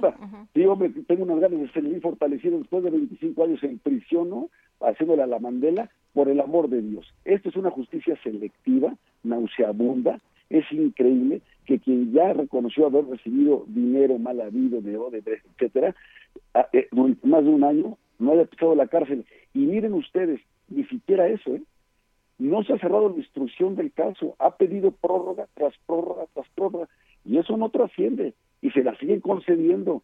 Entonces, la verdad es que no se vale, no se vale nada de cómo está manejando las cosas el presidente en este, en este caso, y yo creo que, pues mira, hermano, yo creo que, que sigo la procuración e impartición de justicia en este país como es, pues hace bien Ricardo Anaya decir, patas para qué te quiero, con permiso, pero conmigo no cuenten, porque ya sé que esto si ya vi el caso de Lavalle, es absolutamente injusto, ¿sí? y siendo Lavalle no un tipo pues del, protagonismo, de la visibilidad que tiene Ricardo, ahora imagínate al ex candidato a la presidencia cómo le vais. Así que esto a mí me parece muy perverso, por lo demás le agradezco al presidente pues la publicidad gratuita que me obsequió el día de ayer al ponerme tanto tiempo en su en su infame mañanera. Tú has sido muy crítico de Ricardo Anaya, lo has acusado pues de traidor, entre otras cosas, también de deshonesto en, ciertas circunstancias, pero en este caso piensas que, que sí es inocente, que no recibió dinero para impulsar la reforma energética. Es que mira, es un poco lo que lo que apuntas en tu columna, este Sergio. No solamente del caso de Ricardo. Yo no veo a ninguno de mis compañeros del PAN recibiendo dinero por impulsar una reforma en la que siempre creímos, la que eh, se presentaron sendas iniciativas en la época del presidente Fox, del presidente Calderón, y los que no querían apoyarnos eran del PRI, este, la izquierda, en fin, ¿sí? Entonces no, no había que darle dinero a nadie. Es más, esa reforma, la energética, si ustedes se fijan, de lo que presentó Peña Nieto, producto del Pacto por México, a lo que terminó saliendo, estuvo, fue enriquecida dicha iniciativa por parte de nosotros. No solamente estábamos convencidos de la iniciativa, sino que queríamos que fuera más allá. Nosotros hicimos que saliera el sindicato de Pemex de esto, del, del Consejo de, Administración de la nueva empresa productiva del Estado. Hicimos toda una serie de cambios para alentar la inversión este, privada, las alianzas, etcétera. Entonces, yo no creo que ninguno de mis compañeros panistas haya recibido un centavo por parte de Lozoya para apoyar la reforma energética a petición de Videgaray. No me creo esa historia, ¿sí? Ahora, que he sido crítico de Anaya en otro momento por otras razones, sí tuvimos nuestras diferencias, allá en el 2017, 2018, esto, en fin, pero es otra historia, eso ya pasó, incluso ya nos dimos la mano, Ricardo y yo ya nos topamos un par de veces y la verdad es que ya no hay ninguna bronca. Entonces, sí me parece muy perverso lo que están haciendo con él, con la Valle y con todos los que vengan, porque por lo visto, a falta de resultados de este gobierno, pues no hay como el show este mediático, el circo, la persecución política, la revocación de mandato y todas estas cosas, ¿no? Eh, este, Javier, ¿no crees que, que, el presidente se esté equivocando de, de, estrategia? Veíamos a Ricardo Anaya ahí haciendo sus videos, había pues cierta expectativa, no tanta, pero pues parece que ahora está engrandeciendo la figura de Ricardo Anaya, ¿no? Si nadie pelaba a Anaya, pues ahora sí. Exacto, tienes toda la razón. Quien lo hizo crecer ahorita fue el propio presidente, ¿no? Y, y, y dice que lo suyo no es la venganza, puta, pues qué bien lo disimula, mano, porque qué barbaridad, qué tipo más vengativo, digo, cómo ataca todos los días, este, porque también es violencia eh, el hacerlo verbalmente como lo hace todos los días desde Palacio Nacional con recursos del Estado mexicano, y es contra periodistas, y es contra medios de comunicación, y contra adversarios políticos, y contra partidos, y contra expresidentes. Ya chole, presidente, ya póngase a trabajar y a dar resultados, que para eso lo contrataron de veras, hombre. Eh, ¿Tú piensas que esta, pues esta persecución en contra de Ricardo Anaya va a fortalecerlo políticamente? eh, como se fortaleció Andrés Manuel López Obrador con el desafuero del 2005? Pues mira, sí, pero también depende del desenlace, porque si se va Ricardo Maya y seguro le libran una orden de aprehensión porque no se presenta a la audiencia del jueves, entonces va a ser un prófugo de la justicia. Y en esas condiciones, pues a saber cuánto tiempo pase como prófugo de la justicia fuera del país y pues la verdad es que sus derechos políticos habrán quedado muy limitados, ¿no? Tienes que cancelarlos. Entonces, pues también esto puede no salirle bien a Ricardo, pero yo creo que él está optando más que por el ejercicio de sus derechos políticos, por su libertad, a sabiendas de cómo se están manejando las cosas en este régimen de cuarto. Muy bien. Bueno, de hecho en el video era lo que él peleaba, ¿no? Que decía que eh, se iba justamente para proteger sus derechos políticos, porque lo querían meter a la cárcel para, para que no eh, pues esté en la contienda del 24. Pues sí, pero si, si trae un orden de aprehensión, pues que contienda ni ocho cuartos, ¿no? No va a tener, no va a tener nada. Cuando se presenta aquí, pues lo van a tratar. Entonces, la verdad es que esa parte se ve más difícil, ¿no?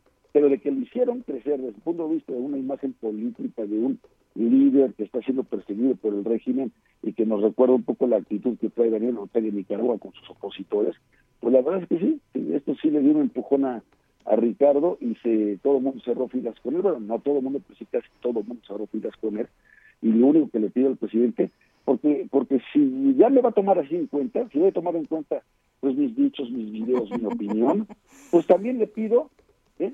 Que entonces le eche ojo a sus propios hermanos, a Pío y a Martín, porque esos sí fueron cachados en unos videos recibiendo fajos de dinero. ¿eh? Entonces, si, si anda muy obsequioso con mis puntos de vista y mis opiniones, pues que me escuche también en esta y que entonces vaya por Pío y vaya por Martín y que de veras nos demuestre que en este país no hay intocables. A ver, a ver si es cierto. Muy bien, pues Javier, muchas gracias por tomarnos la llamada como siempre. Muy buenos días. Que les vaya muy bien, César Lupita. Ya saben que les tengo mucho afecto y admiración. Gracias por la oportunidad. Un abrazo, buen día. Gracias, buen día. Bueno, eh, vamos a, a, otros temas. El subsecretario de Salud, Hugo López Gatel, aseguró que por la reducción del número de casos, hospitalizaciones y fallecimientos, ya hay signos del descenso de la pandemia de COVID en México. Eh, dijo, dijo el subsecretario, con una reducción inicial de 11%, es muy probable que terminemos la semana, este próximo sábado, con todavía con una reducción posiblemente de alrededor del 5%. Esto ya empezaría a ser un signo más claro de una tendencia de descenso de la tercera ola. En la conferencia de prensa del presidente de esta mañana, Hugo López Gatel dijo que a nivel nacional se registran tres semanas consecutivas de descenso de los contagios por COVID-19. Tenemos tres semanas consecutivas, afirmó, y que la reducción de casos registrados, casos estimados con respecto a la semana previa es aún mayor y empezamos la semana con una reducción de 11% en los casos estimados entre la semana 32 comparado con la semana 31. Dice López Gatel que 17 entidades ya registran cinco semanas con descensos en los indicadores de la pandemia la Ciudad de México, donde ya tenemos más de ocho días con reducción de la ocupación hospitalaria, lo mismo en la zona conurbada del Estado de México, empieza a mostrar reducción de esta ocupación hospitalaria. Sinaloa, que llegó a tener una actividad epidémica muy alta, ya continuamente está reduciendo, son pues las palabras optimistas del subsecretario de Salud. Cuando vemos la gráfica que presentó, vemos efectivamente un descenso en las últimas semanas epidemiológicas y sin embargo la tercera ola sigue estando bastante por arriba de la primera y de la segunda olas en términos de contagios. Bueno, y por otra parte, te acordarás que platicábamos, se acordarán nuestros amigos del auditorio, que platicábamos con una abogada y mamá de un niño que eh, amparó precisamente para que pudiera recibir la vacuna. Ante el regreso a clases, esta mujer estaba pues muy preocupada y dijo, a ver, voy a sacar un amparo. No sabemos hasta este momento en, en qué ha quedado el, asunto, pero pues no han vacunado a su niño, quien sí va, eh, eh, ya vacunaron es a Ingrid Natalie de 13 años, que pues es la primera niña en recibir la vacuna contra COVID-19 aquí en México. Sus papás también tuvieron que promover un amparo para que la dosis le fuera aplicada. Y bueno, pues esto fue aprobado por un juez. La vacuna la recibió apenas hace unos días allá en Mexicali y se trató de una de las dosis de la farmacéutica Pfizer recientemente aprobadas eh, por el uso en mayores de 12 años de edad. Así que esta chavita de 13 años se convierte en la primera niña en recibir esta vacuna contra la COVID-19, ah, por lo menos aquí en México, ¿eh? Pues eh, bueno, está bien y yo creo que sí deberíamos estar promoviendo la vacunación de menores de edad como se está haciendo en los países desarrollados. Nos gustaría escuchar sus saludos, sus opiniones y sus comentarios. Mándenos un WhatsApp al 55 2010 96 47. Repito, 55 2010 96 47. Guadalupe Juárez y Sergio Sarmiento estamos en el Heraldo Radio y bueno, pues aquí aquí seguimos conversando con usted. Regresamos.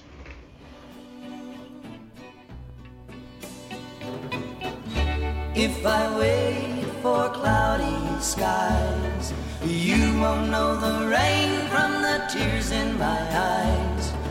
You'll never know that I still love you so.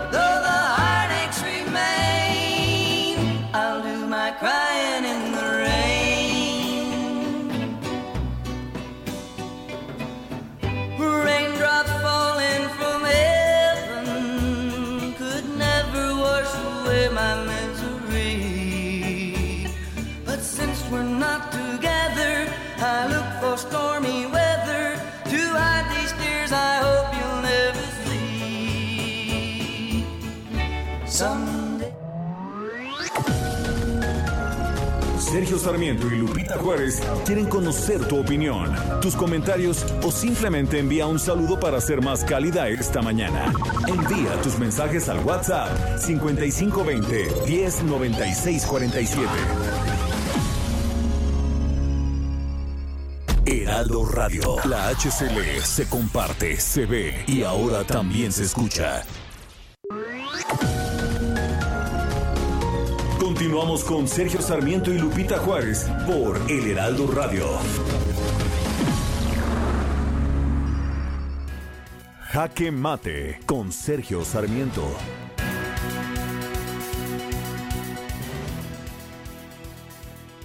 Dime de qué presumes y te diré de qué careces. Esto es lo que nos dice la sabiduría popular y como siempre hay algo de razón en esta sabiduría popular.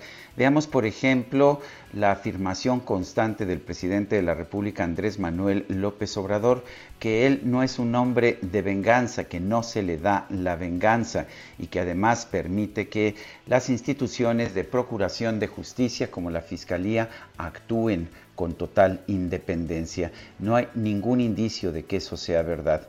Hemos visto, por ejemplo, cómo la Fiscalía General de la República eh, se concentra de manera de manera excesiva, se concentra de manera sistemática en atacar a quienes han sido críticos del régimen o del propio de la propia persona de Andrés Manuel López Obrador. Vemos así que están encarcelados a pesar de que deberían estar gozando de, libertad para enfrentar sus juicios. Personajes como Rosario Robles, quien fue una de las grandes rivales de Andrés Manuel López Obrador dentro del PRD cuando los dos militaban en la izquierda, y Jorge Luis Lavalle, el senador del Partido Acción Nacional. Los dos los dos por ley deberían estar en libertad, los dos están encarcelados en lo que parece ser una venganza del presidente de la República. Pero vemos también este ataque, esta persecución en contra de Ricardo Anaya y nos damos cuenta también, por ejemplo, que las investigaciones de la Unidad de Inteligencia Financiera siempre recaen en aquellos que, en aquellos que el presidente de la República considera sus enemigos o sus rivales. Me parece que esto es un error por supuesto porque la justicia debería aplicarse a todos por igual. Entiendo que las cosas han funcionado así en nuestro país en el pasado. Enrique Peña Nieto, por ejemplo, persiguió también a Ricardo Anaya, a quien acusó de fraude, solo para que dos días antes de terminar su sexenio, la Procuraduría General de la República reconociera que no tenía pruebas en contra de él. Pero el propósito era descarrilar su candidatura a la presidencia de la República.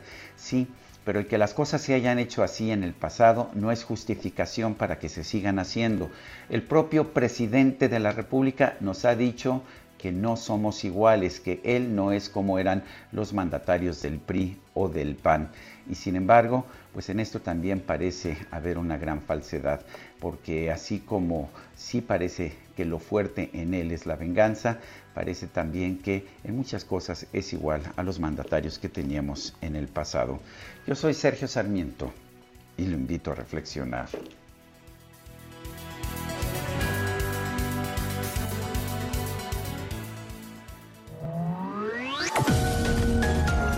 Para Sergio Sarmiento tu opinión es importante. Escríbele a Twitter en arroba Sergio Sarmiento. En Soriana, el ahorro es para todos con la oferta de cada día. Hoy martes 24, dale lo mejor a tu familia, aprovechando que el kilo de pollo entero está a 37.90, hasta 3 kilos por cliente. Soriana, la de todos los mexicanos. Agosto 24 o hasta agotar existencia. Aplica restricciones. Aplica en Hiper y Super. Don't want your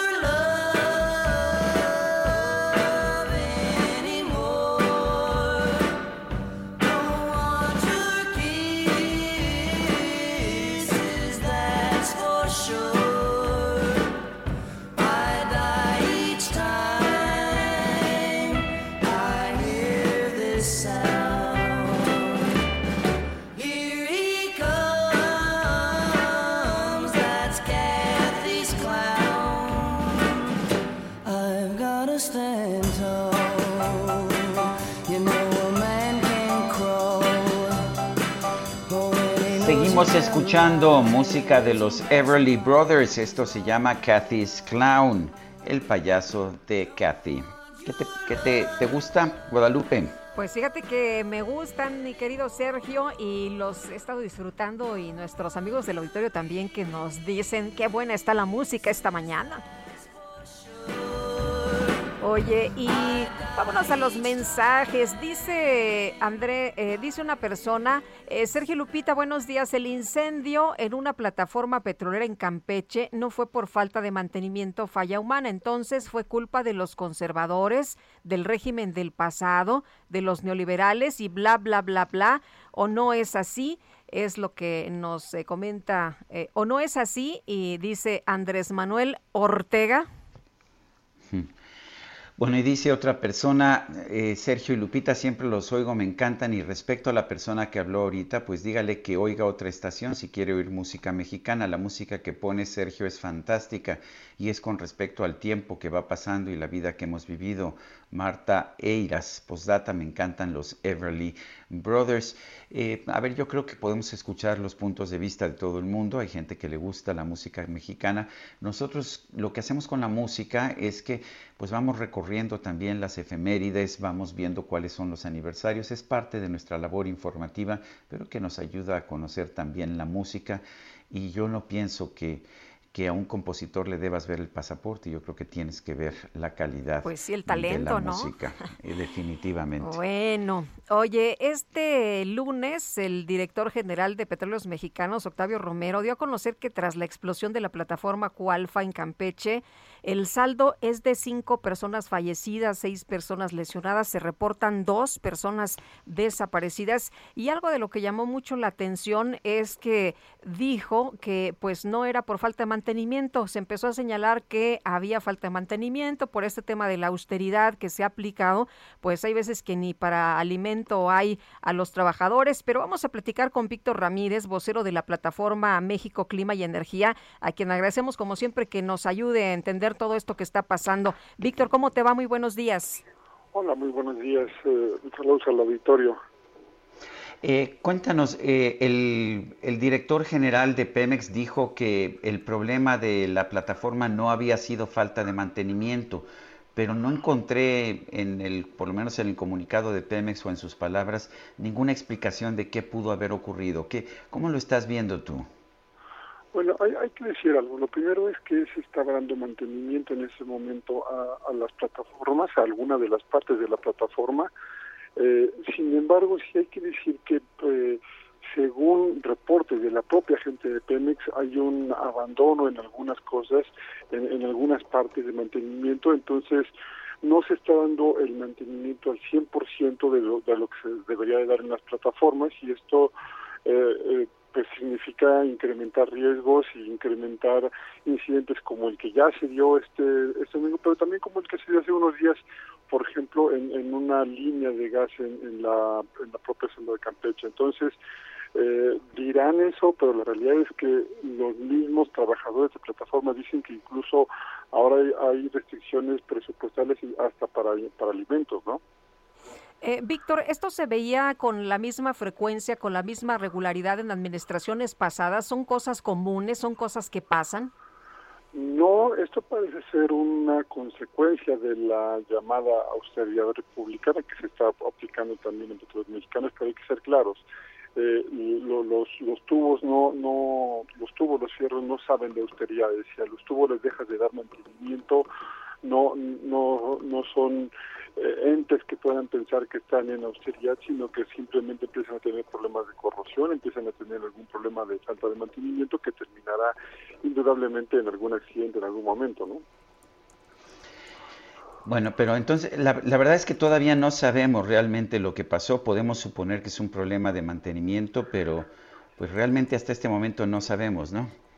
Puede ser eh, un problema de mantenimiento, puede ser alguna práctica indebida o, alguna eh, algún mantenimiento hecho a cabo no con las precauciones necesarias que hubiera causado también el, el, incidente. La causa puede ser variada, no no no necesariamente tiene que ser falta de, de mantenimiento tal cual, pero la falta de mantenimiento sí incrementa la posibilidad de, de que de que estos riesgos eh, más bien de que esos incidentes se, se, lleven a cabo. Parte del asunto del mantenimiento es disminuir los riesgos. Si no lo llevas de forma adecuada, eh, pues te, te, va incrementando los riesgos para, para toda instalación. ¿no? Eh, Víctor, una de las consecuencias eh, tremendas, por si fuera poco, eh, es el, la pérdida que va a tener Pemex ¿no? en la producción petrolera por la explosión, 25%.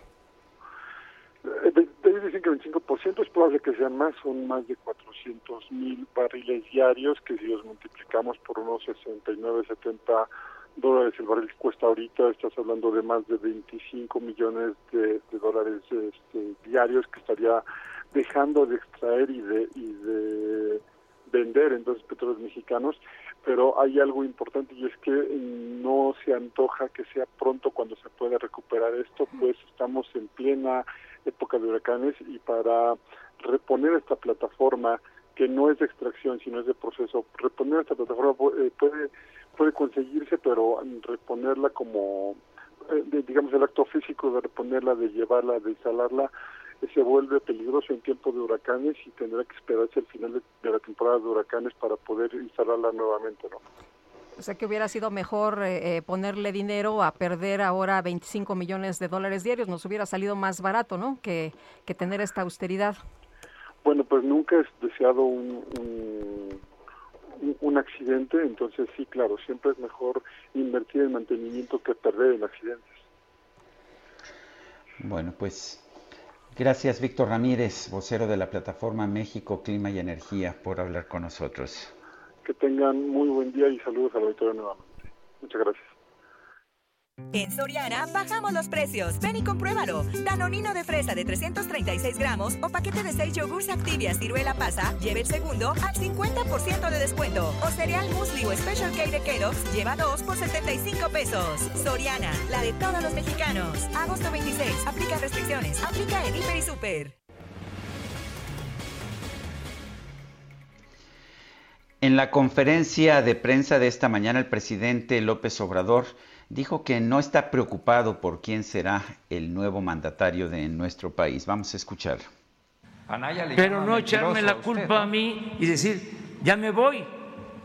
le llama mentiroso a usted y que lo quiere descarrilar para la sucesión presidencial. Sí, que este, como si yo estuviese preocupado desde ahora por quién va a ser el próximo presidente de México. Estoy preocupado primero ahorita porque me tengo que ir. Este, es, la culpa a mí y decir, ya me voy. le llama mentiroso a usted y que lo quiere descarrilar para la sucesión presidencial que dijo hoy en la mañana el presidente López Obrador, eh, bueno, pues dice que no está preocupado por quién va a ser el próximo presidente de México. No, eh, está preocupado, eh, está preocupado porque ya se tiene. Pues sí. Oye, aunque ya nos había dado la lista, ¿no? ¿Te acuerdas de la lista de los presidenciables que él mismo planteó en una de las mañaneras? O sea que sí está preocupado pues eh, parece, ¿no? Y ahora con este tema de, de, Ricardo Naya, pues como que da una idea, a lo mejor es errónea, ¿no? A lo mejor la estamos viendo desde otro punto de vista, pero pues pareciera. Bueno, pareciera. Vamos con otra información. Guadalupe, adelante. Estados Unidos entregó a las autoridades mexicanas a Eduardo Arellano Félix, ex líder del cártel de Tijuana, y Diana Martínez. Te escuchamos adelante. Sergio Lupita, muy buenos días. Eduardo Arellano Félix, ex líder del cártel de Tijuana, fue deportado de Estados Unidos y detenido por elementos de la Fiscalía General de la República y el Ejército Mexicano, quienes lo trasladaron a la cárcel de máxima seguridad del Altiplano. Las autoridades mexicanas recibieron a el doctor este lunes a las 17:15 horas aproximadamente en el puente internacional Brownsville Matamoros y posteriormente dieron cumplimiento a una orden de aprehensión por delincuencia organizada, delitos contra la salud y asociación delictuosa que emitió un juez del Centro de Justicia Penal Federal de Almoloya de Juárez. En 2008, el doctor fue detenido en Tijuana, Baja California y extraditado a Estados Unidos en 2012 por diversos delitos por los que las autoridades de ese país ofrecían una recompensa de 5 millones de dólares. Arellano Félix fue sentenciado a 15 años de cárcel y debido a que colaboró con las autoridades estadounidenses, fue condenado solo por dos de los siete cargos por los que fue acusado en su extradición. Tras cumplir la condena en la cárcel, en una cárcel de Pensilvania, el Servicio de Control de Inmigración y Aduanas lo puso a disposición de autoridades mexicanas. Muy bien, muchas gracias, Diana. En Soriana, el ahorro es para todos con la oferta de cada día. Hoy martes 24, dale lo mejor a tu familia, aprovechando que el kilo de pollo entero está a 37.90, hasta 3 kilos por cliente. Soriana, la de todos los mexicanos. Agosto 24 o hasta agotar existencia. Aplican restricciones. Aplica en Hiper y Super. Son las 8 con 45 minutos. Tenemos un resumen de la información. Esta mañana en la conferencia de prensa matutina el presidente Andrés Manuel López Obrador extendió su pésame a familiares de trabajadores fallecidos por el incendio del domingo en la plataforma de Pemex. Quiero enviar mi más profundo pésame a los familiares de los trabajadores petroleros que perdieron la vida el domingo en el mar de, Campeche, en una plataforma petrolera. Van a contar con todo nuestro apoyo, los familiares de las víctimas. Es algo muy triste, muy lamentable. Es la actividad petrolera, pues, una actividad muy riesgosa para que eh, contemos con combustibles, para que se pueda mover la economía, para que se puedan mover los automóviles. El subsecretario de Prevención y Promoción de la Salud, Hugo López Gatel, confirmó que la pandemia va a la baja, por lo menos en 17 estados del país. 17 entidades federativas tienen una clara tendencia de reducción de la epidemia a partir de esta semana. Algunas acumulan ya cinco semanas o seis semanas de reducción. Entonces, esta es la idea completa. Por si en la semana aparecieran nuevamente primeras planas que dicen y vemos que hay más casos que ayer, pues esa es una sobresimplificación, es una apreciación muy limitada de lo que ocurre. El subsecretario también informó que existe el 0.004% de probabilidad de que un menor de edad necesite hospitalización por COVID-19. Además, señaló que los niños con inmunosupresión deben consultar a su médico antes del regreso a clases. El canciller Marcelo Ebrard aseguró que el aumento de contagios en México y Canadá provocó que no se lograra la reapertura de la frontera. Bueno, el factor principal sí, sí fue el incremento en los contagios en ambos países y eso también afectó a Canadá. Entonces se tomó una decisión que tiene que ver con la frontera, digamos, más o menos de manera homogénea por ese motivo. Eh, no esperaríamos, de acuerdo a las previsiones que hay, que la actual circunstancia se prolongue hasta el año 2022. Esperamos que sea antes que se pueda, pues efectivamente reanudar, si no todas las actividades, pues la mayor parte de las actividades que hoy están afectando a las personas en la región fronteriza.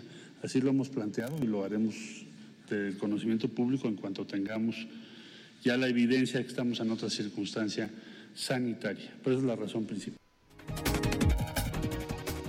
La Secretaría de Salud en Sinaloa confirmó que se han detectado cuatro casos de hongo negro durante las últimas semanas. De estos, dos perdieron la vida y, otro, y otros dos continúan hospitalizados. La Secretaría de Seguridad y Protección Ciudadana y la Coordinación Nacional de Protección Civil informaron que el próximo 19 de septiembre se va a llevar a cabo el segundo simulacro nacional 2021.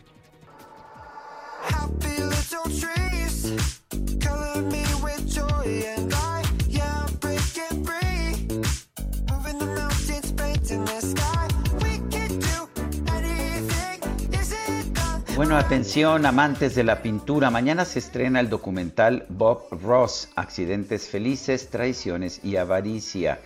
En este se aborda la vida del famoso instructor con el que miles de niños pintaron árboles felices a través de su célebre programa de televisión El placer de pintar con Bob Ross.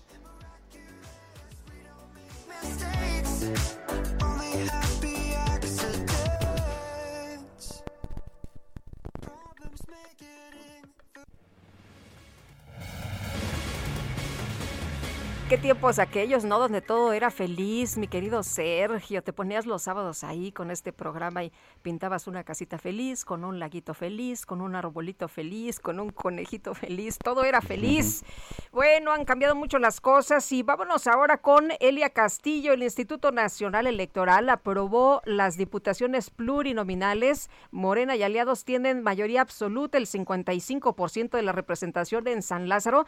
Y bueno, pues cuando la gente fue a votar, obtuvieron menos, pero ahora que se hace todo este recuento, pues resulta que tienen más. Celia Castillo, explícanos, buenos días. Muy buenas, muy buenos días, Lupita Sergio, los saludo con gusto. Así es, pues a, a, la tarde de ayer por unanimidad el Consejo General del Instituto Nacional Electoral aprobó la declaratoria de validez y el reparto de las 200 diputaciones de representación proporcional justamente derivadas del proceso electoral del pasado 6 de junio. Con esto, como bien señala Lupita Morena y aliados, contarán con 278 integrantes, mientras que las fracciones de oposición PAN, PRI, PRD y Movimiento Ciudadano tendrán 222. Esto se da luego de que ya concluyeron los procesos de impugnación ante el Tribunal Electoral del Poder Judicial de la Federación de, las, de los 300 distritos que, eh, que se disputaron en las pasadas elecciones. Con esto el INE hizo la declaratoria de validez de estas diputaciones plurinominales que recordemos pues se hacen de acuerdo, este reparto de, de las 200 se hace de acuerdo al resultado de cada partido en, eh, en una elección federal. Eh, te comento que de acuerdo a esto, pues eh, a Morena obtuvo 76, PAN 41, el PRI 40, Movimiento Ciudadano 16, el Partido Verde 12, el PRD 8 y el PT 7. Sin embargo, con esto pues se suman evidentemente a las diputaciones de mayoría relativa que se ganaron en la elección pasada y con esto, bueno, pues Morena quedará con 198 diputados, el PAN 114, el PRI con 70, el Partido Verde con 43 el Partido del Trabajo con 37, Movimiento Ciudadano con 15, eh, con 24, 22, perdón, y el PRD con 15 legisladores. les comento que con ello, pues eh, Morena y aliados requerirán de 56 legisladores de la oposición para aprobar reformas constitucionales las que recordemos requieren mayoría calificada, las dos terceras partes de los legisladores, es decir, 334 votos de los 500 diputados, para que sean aprobadas. En tanto, pues Morena también necesitará forzosamente de los integrantes de o de sus aliados del PT y del Partido Verde para aprobar eh, reformas simples, así como la ley eh, reglamentaria de revocación de mandato, para lo cual se requieren 251 votos, o para la aprobación del presupuesto que eh, pues se discutirá y votará en noviembre próximo. Así que, bueno, con esto Morena, Morena necesitará no solo de la oposición, sino también de sus aliados forzosamente. Sin embargo, por lo menos el Partido Verde eh, Ecologista de México eh, señaló la semana pasada en su plenaria que habrá pues temas en los que no acompañará a Morena y pues votarán en contra. Entre esos temas puede estar la reforma energética que anunció el presidente Andrés Manuel López Obrador como una iniciativa eh, eh, una iniciativa prioritaria que enviará en esta legislatura al Congreso y eh, bueno, esperemos a que se dé la discusión de estos temas para ver cómo se va a dar la votación tanto de eh, los aliados como de la oposición. Les comento por último que en este contexto... Tienes 10 segundos. Eh, perdón, en este contexto el presidente del Instituto Nacional Electoral pues advirtió que busca eliminar la representación proporcional pues estará buscando regresar al autoritarismo. Muy Esta bien. Es la información que les tengo. Gracias, Elia. Muy buen Vamos a día. una pausa y regresamos. Sound.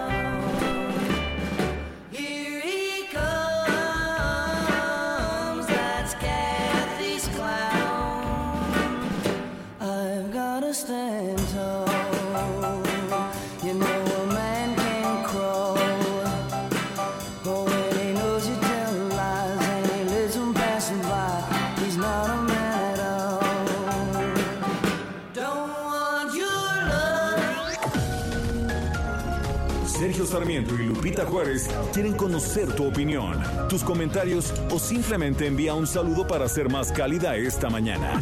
Envía tus mensajes al WhatsApp 5520 109647. Heraldo Radio. Continuamos con Sergio Sarmiento y Lupita Juárez por El Heraldo Radio. Seguro que todos tenemos un proyecto que por una u otra cosa hemos dejado pendiente, a veces por el tiempo, por los niños, porque luego. Pero si ya te decidiste a dar el primer paso y quieres hacerlo realidad, cuentas con un crédito personal Citibanamex. Desde el principio está genial, porque no te cobran comisión por apertura y además tú escoges el plazo que más te convenga y pagas en mensualidades fijas. ¿Qué esperas? Cumple esa meta con un crédito personal Citibanamex. Pídelo hoy en cualquier sucursal. Consulta requisitos y CAT en citibanamex.com. Wake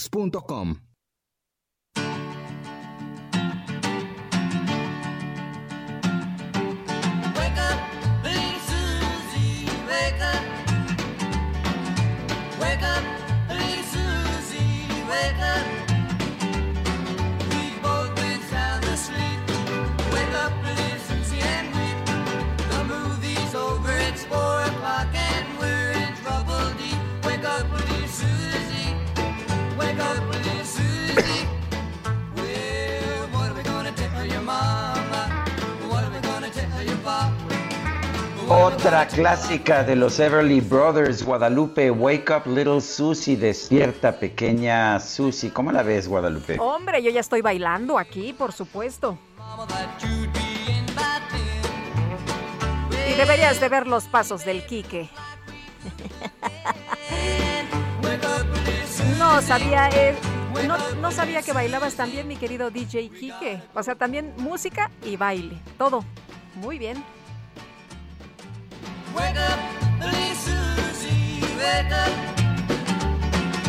Wake up, Vámonos a los mensajes y Amy Shehoa dice, Ricardo Anaya tiene razón en no quedarse sabiendo que López vive y respira para satisfacer sus rencores. Saludos cariñosos.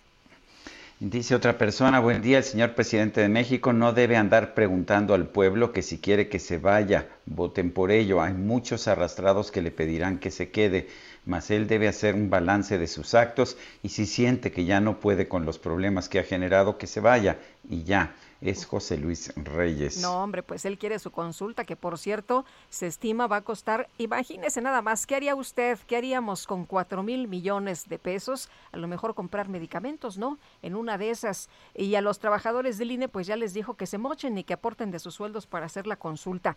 Eh, otra persona, Silvia Tinoco, nos dice, buenos días, Sergio Lupita, hermosa música de Everly Brothers. Recuerdo la versión en español, Entre la lluvia y Mi llorar que hicieron los hermanos Carreón. ¿La tendrán por ahí un poquito más adelante? DJ Kike, para que nos la pongas. Bueno, pues son las nueve de la mañana con tres minutos. Vamos, pues vamos con Antonio Bautista, coeditor de la sección Estados del Heraldo de México. Antonio, ¿qué nos tienes esta mañana? Sergio, Lupita, buenos días. Bueno, la participación equilibrada, justa y legal de las mujeres en los puestos de poder y la toma de decisiones en el país, pues se mantiene como uno de los temas más relevantes y pendientes en todas las esferas de la vida política, económica y social. Hay que recordar que la reforma constitucional de 2019 incorporó la paridad en todo México y se considera un indicador de la calidad democrática de los países. Hasta el momento los gobiernos estatales que tienen un mayor porcentaje de mujeres en los gabinetes son el de Puebla con 65%, Chiapas con 56%, la Ciudad de México con 55%. Esto de acuerdo con la revisión que hizo la agencia ENCOL en los sitios oficiales de las 32 entidades del país donde están los nombres y cargos de las personas que forman parte de los gabinetes legales y empleados y bueno, pues resulta que Baja California no tiene a ninguna mujer al frente de alguna secretaría. Los 14 puestos que integran el gabinete legal de Carlos Mendoza Davis están en manos de hombres. Hay que recordar que este año termina la administración del actual gobierno panista. Eh, de acuerdo con el Censo Nacional de Población de 2020, 49.2% de los eh, 798.447 habitantes de Baja, de Baja California Sur son mujeres, pero ninguna forma parte de la administración estatal que termina el próximo 10 de septiembre. Ahora bien, otras cinco entidades destacan tener solo a una mujer como parte del gobierno. Es el caso de Nayarit, Sonora, Aguascalientes, San Luis Potosí y Guerrero. Esta última entidad tiene un gabinete de 22 funcionarios, pero solo uno es mujer. En las elecciones del pasado 6 de junio, Evelyn Salgado Pineda fue electa gobernadora de la entidad, por lo que se espera que este panorama cambie a partir del próximo 15 de octubre cuando tome posesión. Ahora bien, entre las posiciones en las que se, entre las que se encuentran las mujeres en los gobiernos estatales destacan la Contraloría y la función pública en 15 entidades. 11 gobiernos tienen a mujeres al frente de las secretarías de cultura e igualdad, eh, perdón, e igual número de personas eh, pues están en las finanzas de los estados. Otras áreas donde también ejercen las mujeres un cargo de poder y decisión son en las secretarías de la mujer o igualdad de género, turismo, trabajo, educación, medio ambiente, infraestructura, desarrollo urbano, obras públicas, salud, desarrollo agropecuario, desarrollo sustentable y energético, bienestar, eh, fiscalía o seguridad y protección ciudadana, pueblos indígenas, economía y administración. Donde también se ve un avance, al menos este año, es en las mismas gubernaturas, ya que de dos gobernadores que había en el país antes del 6 de junio, esto es eh, 6% del total de los mandatarios estatales, luego de las elecciones se eligió a seis, a seis más, por lo que habrá 22% de mujeres al frente de ejecutivos estatales una vez que tomen posesión. Y esto es importante si tomamos en cuenta que las seis entidades en las que gobernará una mujer en los siguientes seis años, Tlaxcala, Baja California, Guerrero, Chihuahua, Campeche y Colima, todas tienen alerta por violencia de género activada.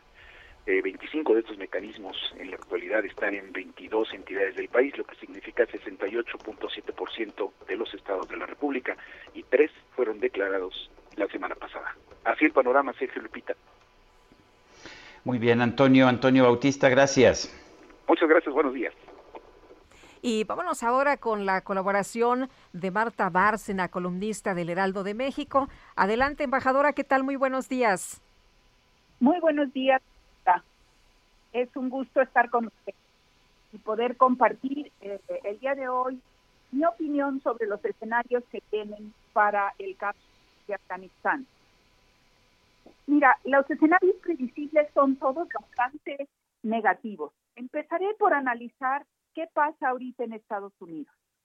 Bueno, en Estados Unidos lo que estamos viendo es una polarización extrema entre el Partido Republicano y el Partido Demócrata para atribuirse culpas de lo sucedido en Afganistán.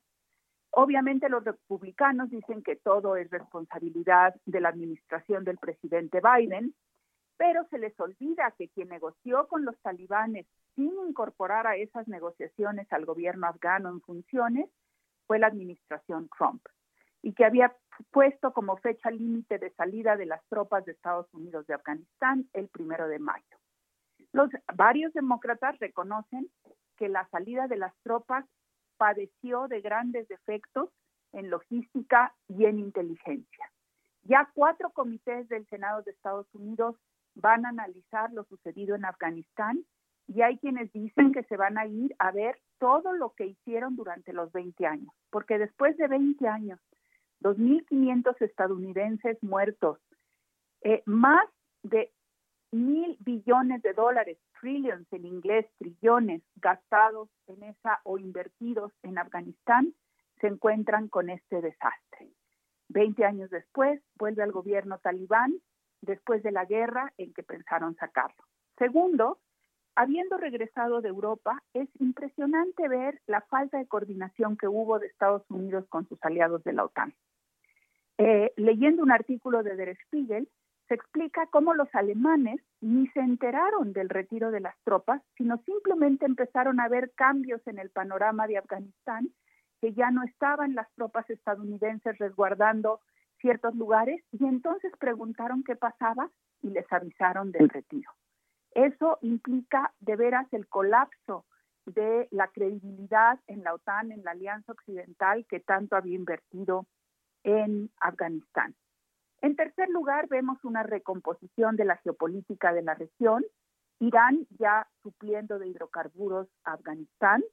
Pakistán, como siempre, interesado. De hecho, uno de los más, más importantes líderes de los talibanes, buscado aún por el FBI, vive en Pakistán y es el principal, eh, el principal nexo de los talibanes con Pakistán. Vemos a Rusia hablando con los talibanes, a Turquía hablando con los talibanes, a China hablando con el nuevo gobierno talibán e impulsando su proyecto de la nueva ruta de la seda. E, y vemos al occidente perdiendo esa presencia que tenía en la zona de Asia Central. Y conversaba yo con algunos eh, expertos en la zona de Asia Central y me decían que todos los vecinos, en particular Turkmenistán, estaban muy preocupados por la llegada de refugiados y por la extensión a sus países de la problemática de Afganistán. Finalmente la viabilidad del nuevo gobierno afgano. Hasta ahora no tienen acceso a los recursos que tenían eh, el anterior gobierno, entonces uno se pregunta de qué van a vivir. Y si uno lee los análisis de cómo se ha financiado el talibán, pues ha sido básicamente del cultivo de la amapola, de la venta de opio. Afganistán es el primer proveedor de opio en el mundo y crecientemente de metanfetamina. Entonces tendría en, el, en el poder casi a un gobierno que dependería únicamente del tráfico de drogas si no hay otras medidas. La conclusión, pues, es que una eh, una invasión que empezó para derrocar a los talibanes por apoyar a Al Qaeda, con y sancionada por Naciones Unidas, pero que no tuvo un fin, no tuvo un objetivo concreto de salida, ha resultado un desastre y sobre todo le ha pegado, como siempre, a los más vulnerables, que en el caso de Afganistán son los niños, los jóvenes, las las mujeres que ven reducidos e impactados de manera increíble sus derechos humanos. Una lección quizás habría que tener siempre más en cuenta el principio de no intervención. Embajadora, muchas gracias por eh, traernos esta eh, reflexión el día de hoy. Y terrible, terrible lo que está sucediendo y como usted dice, los más vulnerables pues son los más los más afectados. Muchas gracias, muy buen día. Gracias a ustedes, Lupita, Sergio y a todo el auditorio del Heraldo. Hasta luego, buenos días. Bueno.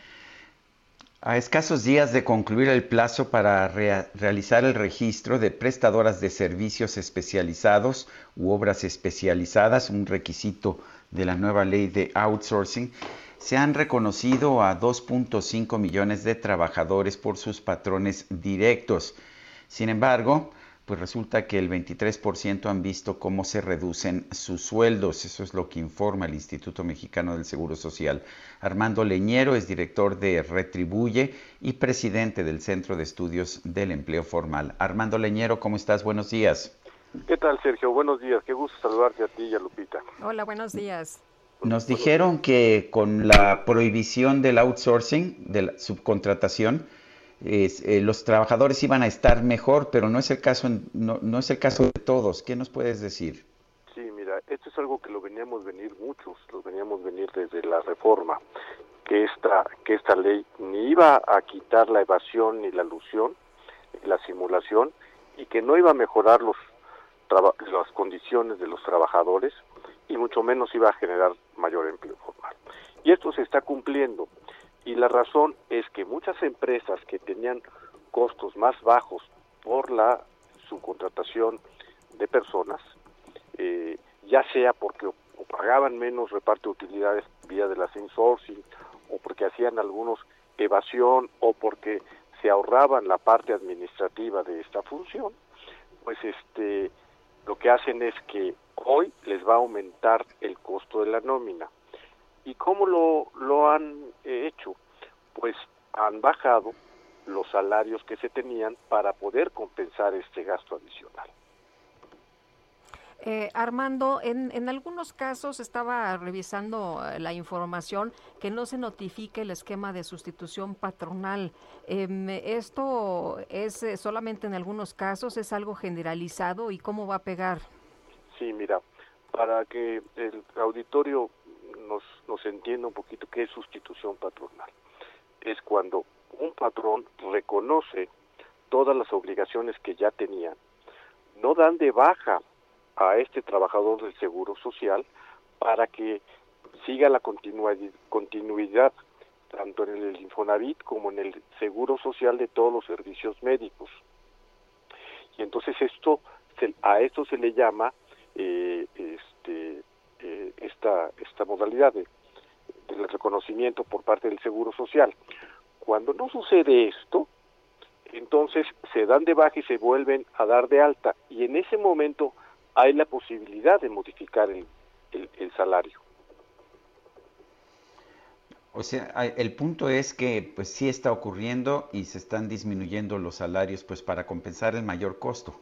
Así es, así es Sergio.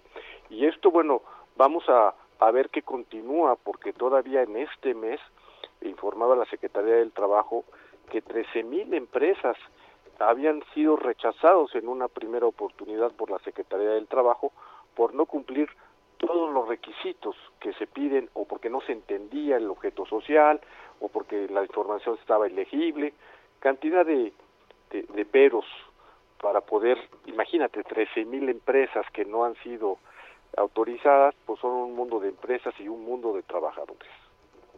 Bueno, oye, y entonces eh, esto significa que con esta reducción de los salarios pues son los más afectados los los eh, eh, eh, pues las personas que prestan sus servicios pero pues si ni siquiera los inscriben esto sería perder también los trabajos formales sí mira ahora, ah, ahorita estamos viendo en el trabajo formal los registrados en el seguro social que se ha incrementado y esto no necesariamente es por la subcontratación sino por el periodo de temporalidad laboral que ya se acerca de las eh, de la temporada de fin de año. Y por otro lado, por el rezago que tenemos. Todavía nos faltan cerca de 320 mil eh, trabajadores registrados de lo que teníamos en febrero del 2019. O sea, todavía nos falta mucho para la cifra antes de la pandemia. Y en gran medida se debe que esta eh, ley, esta nueva disposición, pues va a desmotivar el empleo formal.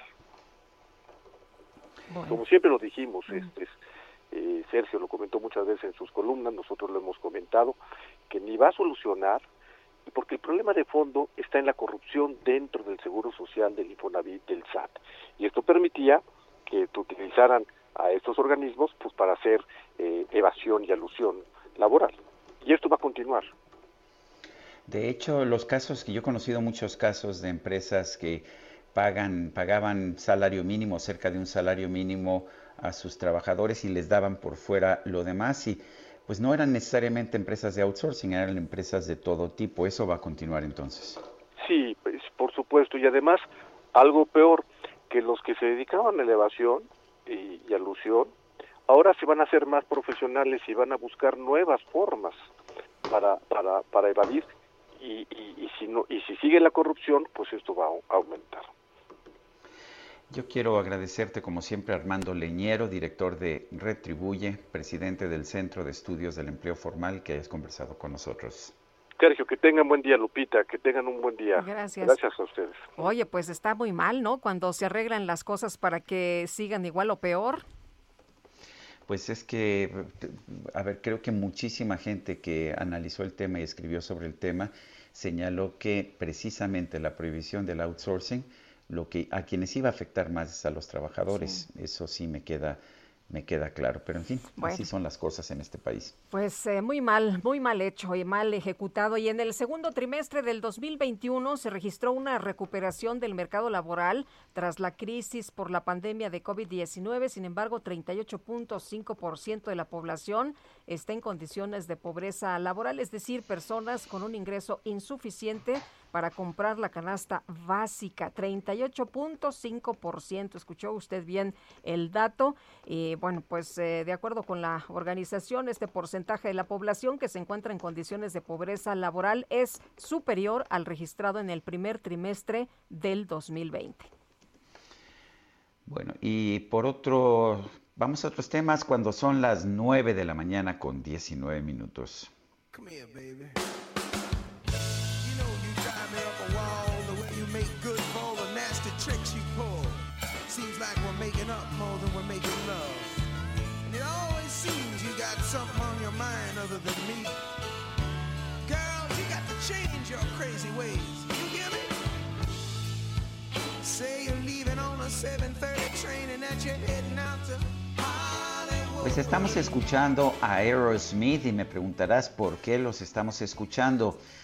Bueno, pues resulta que Aerosmith es el último grupo que ha firmado un contrato para pues para vender todo su catálogo de música. Lo está haciendo a Universal Music. De hecho, la semana pasada Madonna y Warner Music Group formaron también una alianza global que abarca toda su carrera. Fundamentalmente Madonna vendió también su catálogo, pero hemos visto cómo esto se vuelve cada vez más común. Como resultado de esta, pues de este nuevo contrato, la discográfica eh, Universal Music Group se va a convertir en el hogar de todo el catálogo de música grabada de Aerosmith a partir del próximo año. También pues tendrá la exclusiva sobre los futuros lanzamientos, mercancía oficial y cualquier tipo de contenido audiovisual. Eh, según uh, Sir Lucian Grange, el éxito global de Aerosmith los coloca en lugar privilegiado entre los mayores iconos del rock de todos los tiempos, es lo que dice el presidente y director ejecutivo de Universal Music Group, Lucian Grange. A nivel personal no podría estar más orgulloso de que hayan elegido a UMG, Universal Music Group, como su socio global. Y vale la pena señalar, eh, Guadalupe, que pues muchos músicos han encontrado que les conviene vender su catálogo, vender los derechos de autor de sus canciones, de sus interpretaciones y tener un dinero por adelantado y dejar que alguien profesional se dedique a administrarlos. En México, sin embargo, está prohibido y los músicos no tienen pues esta ventaja de poder vender por adelantado todo su catálogo, todos sus derechos de autor.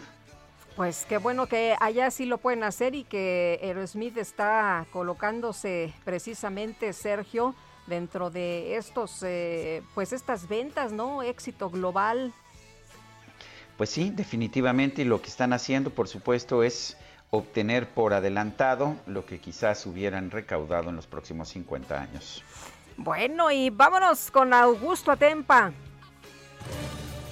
Augusto, ¿qué nos tienes esta mañana? Muy buenos días. Sergio Lupita, muy buenos días. Les platico, recorrimos la avenida Circuito Interior y presenta carga desde el Hospital de la Raza hasta Marina Nacional. El tráfico se encuentra a vuelta de rueda para quienes buscan llegar a la zona de Paseo de la Reforma y en sentido contrario el avance es lento, también es eh, con dirección hacia la zona de la colonia Atlampa. La carga inicia desde, la, desde el cruce con la avenida Gutenberg y en, sentido, en este sentido tenemos activado el carril en sentido contrario para poder desahogar el tráfico que va a dirección hacia el sur y encontrarán el corte desde la, a la circulación desde Paseo de la Reforma. Hay que manejar con mucha precaución en esta zona porque hay unos traficambos en este punto que eh, impiden el paso en el carril de extrema izquierda. Sergio Lupita, reporte. Gracias, Augusto. Muy buen día. Y Alan Rodríguez se encuentra en el norte de la Ciudad de México. Adelante, Alan. Lupita, Sergio, muy buenos días. Me encuentro en estos momentos en la calle de Norte 59 perteneciente a la colonia Las Salinas. Esto es muy cerca del cruce con Avenida Ceilán. En este punto tenemos un camión, un tráiler prácticamente atravesando, atravesado, obstaculizando los cuatro carriles de la vialidad para todas las personas que se dirigen hacia el eje vial 4 poniente. Quiero comentarles que en estos momentos ya se encuentra afectada la circulación debido a las maniobras que se desean realizar para liberar este vehículo, el cual debido a la fuerza, a la pesada carga que tiene, pues no ha podido ser remolcado, se está esperando el arribo a este punto por parte de alguna grúa brigadier de la Secretaría de Seguridad Ciudadana, la cual se encuentra, pues bueno, ya viniendo en camino y será después de algunos minutos cuando se proceda a retirar esta unidad. Le repito, la ubicación es Norte 59, muy cerca del cruce con la Avenida Ceilán en la alcaldía de Azcapotzalco. Muy bien, gracias Alan. Continuamos al pendiente, buen día. Y vámonos a Tlalpan. Daniel Magaña, ¿qué más tenemos? ¿Se cortó Daniel? Bueno, vamos a regresar en un momentito más. Mientras tanto, vámonos, Sergio, si te parece bien, al corte. Bueno, pues vamos a un corte cuando son las 9 con 24. Guadalupe Juárez y Sergio Sarmiento estamos en el Heraldo Radio y regresamos en un momento más.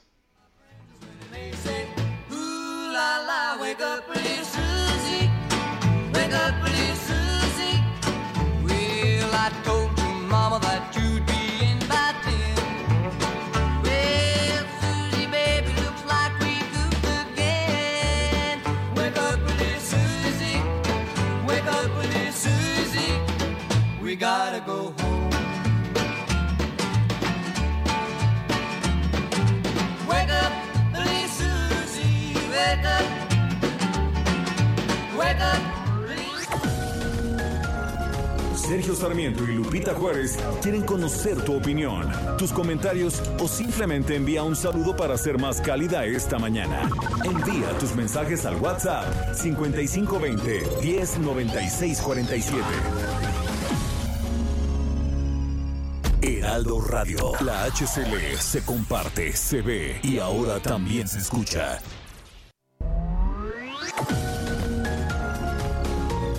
Continuamos con Sergio Sarmiento y Lupita Juárez por El Heraldo Radio.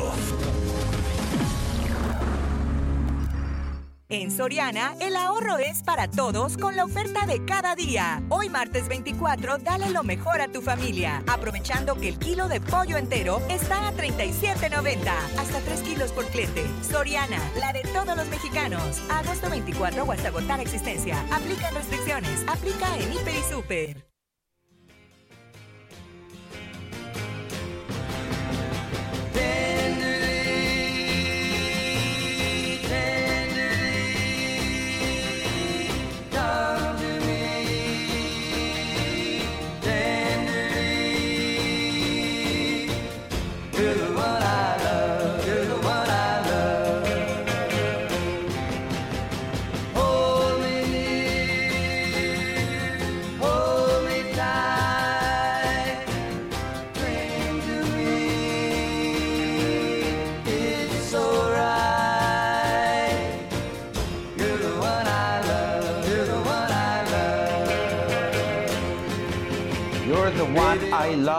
Eres, eres la que amo, es lo que nos cantan los Everly Brothers. Esta mañana los estamos recordando porque este 21 de agosto falleció Don Everly, uno de los dos integrantes de este grupo.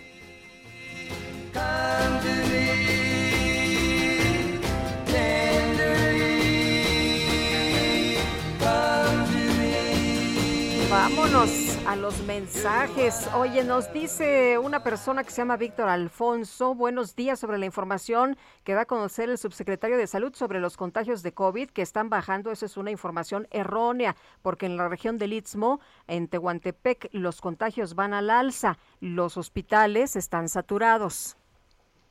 Y nos dice Marta Mateos, hola, buenos días, una pregunta, recibí las dos dosis de Sputnik por trabajo, debería viajar a Europa, pero me dicen que mi vacuna no es válida, ¿qué puedo hacer?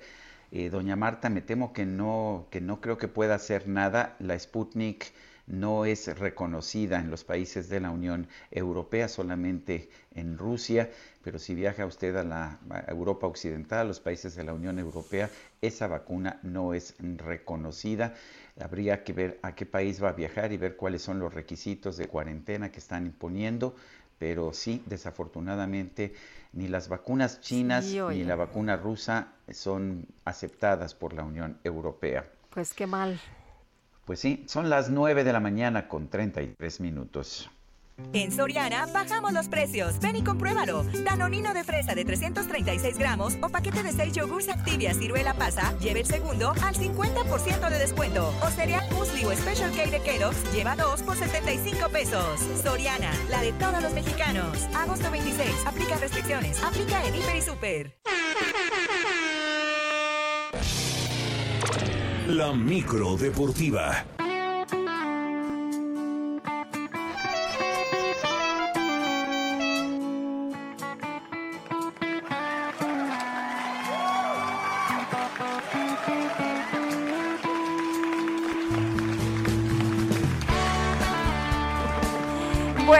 Micro deportiva que es tan versátil en su música, en su selección. Vámonos con Julio Romero. ¿Qué tal, mi querido Julio? Muy buenos días. ¿Cómo están? Sergio Lupita, muy buenos días. Qué placer saludarles. Oigan, antes de arrancarnos con toda la información y aventar esa lámina, esa lámina informativa, Hoy en la micro deportiva, el buen Ángel Gutiérrez, nuestro buen amigo Ángel Gutiérrez, pues no paga pasaje, está de manteles largos, es su cumpleaños y por supuesto que le mandamos un gran abrazo, una gran felicitación, una de las piezas fundamentales de esta producción. Tiene un defecto, le va al Real Madrid, pero bueno, ni modo, nadie es perfecto en esta vida. Mi querido Angelillo, le mandamos un gran, gran, gran abrazo, un gran abrazo a Ángel Gutiérrez hoy en su cumpleaños ojalá nos guarde regalada de Bueno, vámonos ahora sí con la información. El atacante de Los Ángeles FC, Carlos Vela, causó baja del equipo de la MLS que estará enfrentando este miércoles al conjunto de la Liga MX en el juego de las estrellas de ambas competencias allá en California. Bob Bradley, quien es el director técnico de este equipo estadounidense, lamentó la baja informó que a su vez Rodolfo Pizarro, otro mexicano del Inter de Miami, estará jugando en su lugar.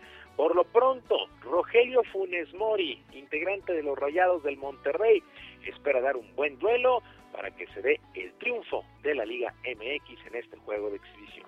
Siempre de chico ya nacemos con esta adrenalina de jugar al fútbol, de poder representar, de poder hacerlo de la mejor manera y y para mí es un orgullo poder representar a, la Liga Mexicana, a mi país, porque soy mexicano más, me siento mexicano más y lo voy a hacer de la mejor manera.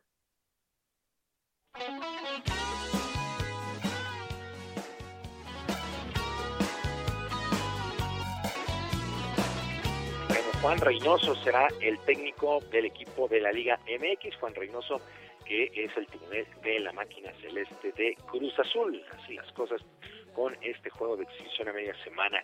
En otras cosas, el técnico del Paris Saint-Germain, Mauricio Pochettino, indicó que el astro argentino Lionel Messi pues estaría debutando o podría debutar el próximo domingo en el duelo contra el Reims allá en la Liga A en el fútbol de Francia. Pochettino agregó que Messi ha trabajado de manera importante para ponerse al corriente en el tema en el tema físico al igual que sus compañeros que ya esperan con ansia este debut. Hay que recordar que el Paris Saint-Germain se llevó las portadas en días anteriores al anunciar la contratación de Messi, que dejó al Barcelona allá en España. Así es que ya se espera el debut de Lionel Messi, próximamente con este equipo del Paris Saint Germain, que está armado en verdad hasta los dientes, no para ganar la liga, para ganar la Champions. Lleva pues por lo menos tres temporadas intentándolo, pero no ha podido. Vamos a ver si ahora con Messi ya pueden llevarse esta, esta Champions. Es complicado, es complicado este evento. Y luego de darle a México la medalla de bronce en los Juegos Olímpicos de Tokio, Jaime Lozano dejó de ser el director técnico de la selección mexicana de fútbol sub-23 en conferencia de prensa encabezada por John de Luisa, presidente de la Fenex Food, y Gerardo Torrado, el director de selecciones nacionales, Jimmy agradeció el apoyo recibido para lograr el objetivo y ahora buscará nuevos retos. En un inicio yo hablé con Gerardo eh, por ahí de noviembre del 2019, diciembre, y hablamos muy claro y, y tocamos este tema, que, que el mío era un proceso olímpico y que después, bueno, platicaríamos sobre la marcha y veríamos cuál era la mejor eh, decisión a tomar y creo que es la mejor. Digo, eh, al final fue un proceso muy lindo, fue un proceso inolvidable para mí y todos los que tuvimos parte en él. Me quieren agitar, me incitan a gritar. Soy como una roca, palabras no me tocan. Adentro hay un volcán que pronto va a estallar. Yo Bueno, y hablando ya de Tokio, pues se pusieron en marcha de manera oficial los Juegos Paralímpicos, los Juegos Paralímpicos también un año después de lo programado, una ceremonia con una temática de un aeropuerto paralímpico, pues fue el tema de inclusión, la rehabilitación y la solidaridad, otra vez el tema de la solidaridad en esta ceremonia de inauguración, así es que ya en marcha estos Juegos Paralímpicos allá Japón, allá en Asia. Mucha suerte para la delegación de nuestro país, un total de 60 atletas estarán participando y estarán representándonos en esta en esta justa. Bueno, mientras tanto, en actividad del béisbol, los Diablos Rojos derrotaron cinco carreras por dos al Águila de Veracruz y finiquitaron la semifinal de la zona sur. Eh, ahora la novena Escarlata estará enfrentando en la final de zona al equipo de los Leones de Yucatán, que a su vez eliminaron a los Olmecas de Tabasco. Mientras que en la zona norte, los Toros de Tijuana estarán enfrentando a los Mariachis de Guadalajara. Ya solamente quedan cuatro equipos en esta temporada que fue muy corta en la Liga Mexicana de Béisbol, mientras que en Grandes Ligas, resultados el día de ayer que llamaron la atención, las Medias Rojas de Boston derrotaron 8 por 4 a los Rangers de Texas en 11 entradas, los Piratas de Pittsburgh 6 por 5 sobre los Diamondbacks de Arizona, los Azulejos de Toronto 2 por 1 sobre las Medias Blancas de Chicago, los Yankees vencieron 5 carreras por 1 a los Bravos de Atlanta, entramos ya a la recta final de la campaña en la Gran Carpa, los líderes de división en la Liga Americana en el este, las Mantarrayas de Tampa Bay, en la central las Medias Blancas de Chicago y en el oeste Houston, en la Liga Nacional Atlanta, los Bravos, los Cerveceros de Milwaukee y los Gigantes de San Francisco son líderes de su respectiva división. Sergio Lupita, amigos del auditorio, la información deportiva este martes. Les deseo un extraordinario día y como siempre les mando un abrazo a la distancia. Gracias, igual para ti. Bonito día para todos. Y nos vamos al resumen. Ya estamos Vamos listos, En vamos. Soriana, el ahorro es para todos con la oferta de cada día. Hoy martes 24, dale lo mejor a tu familia, aprovechando que el kilo de pollo entero está a 37.90, hasta 3 kilos por cliente. Soriana, la de todos los mexicanos. Agosto 24 o hasta agotar existencia. Aplican restricciones. Aplica en Hiper y Super.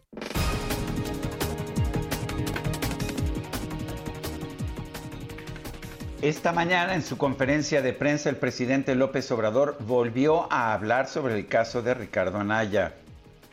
Ahora con este asunto del señor joven todavía, Anaya, víctima, acusándome a mí, tal como para decirle yo por qué, yo no te mandé a que este, hicieras esas cosas, no te diste cuenta, pensabas de que no iba a suceder nada. Es interesante que se sepa que el asunto de Ricardo Anaya tiene que ver con una denuncia que presentó el que era director de Pemex. Bueno, pues para el presidente Anaya ya es culpable y el subsecretario de Prevención y Promoción de la Salud, Hugo López Gatel, no descartó la llegada de la cuarta ola de COVID-19 a nuestro país.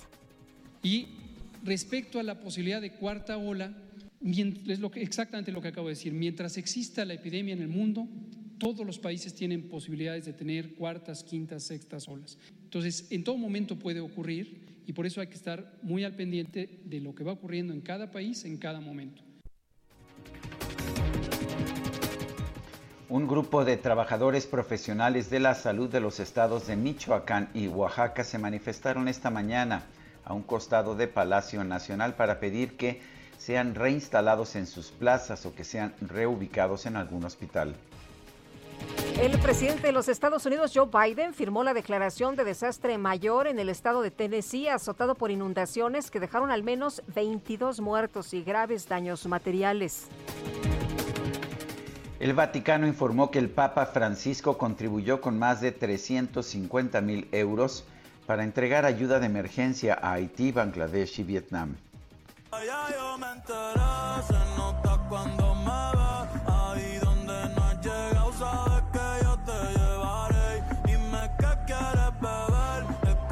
Bueno, resulta que la película de acción de Bullet Train presentó, eh, Bullet Train presentó sus primeras imágenes en el cinema con un clip en el que se vio al reggaetonero Bad Bunny peleándose con Brad Pitt. Este es el primer adelanto de la cinta de Sony que llegará a los cines el próximo 8 de abril del 2022. Hace tiempo le rompieron el cora. Estudiosa, puesta para ser doctora.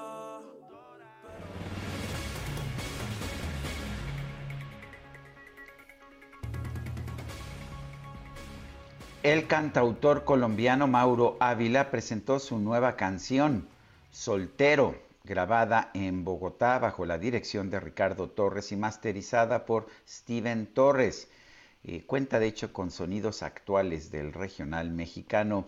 Mauro Ávila está en la línea telefónica. Mauro Ávila, ¿cómo estás? Buenos días. Hola, ¿cómo estás? Mucho gusto. Saludos desde Bogotá, Colombia. ¿Cómo han estado? Muy bien, Mauro. Cuéntanos de Soltero. ¿Qué, buscas expresar con esta, con esta canción? Bueno, Soltero es una canción que expresa lo que sienten personas por, por la soltería, ¿no? Lo que hacen, quieren gastar su dinero en cualquier cosa, estar de paseo, estar de rumba, entonces es una canción con la que la gente que vive la soltería se va a identificar muy fácil y, la va a disfrutar mucho. Oye, Mauro, cuéntanos eh, eh, estos que, que le metes, estos sonidos del regional mexicano, ¿por qué te llamaron la atención? ¿Por qué los incluyes en soltero?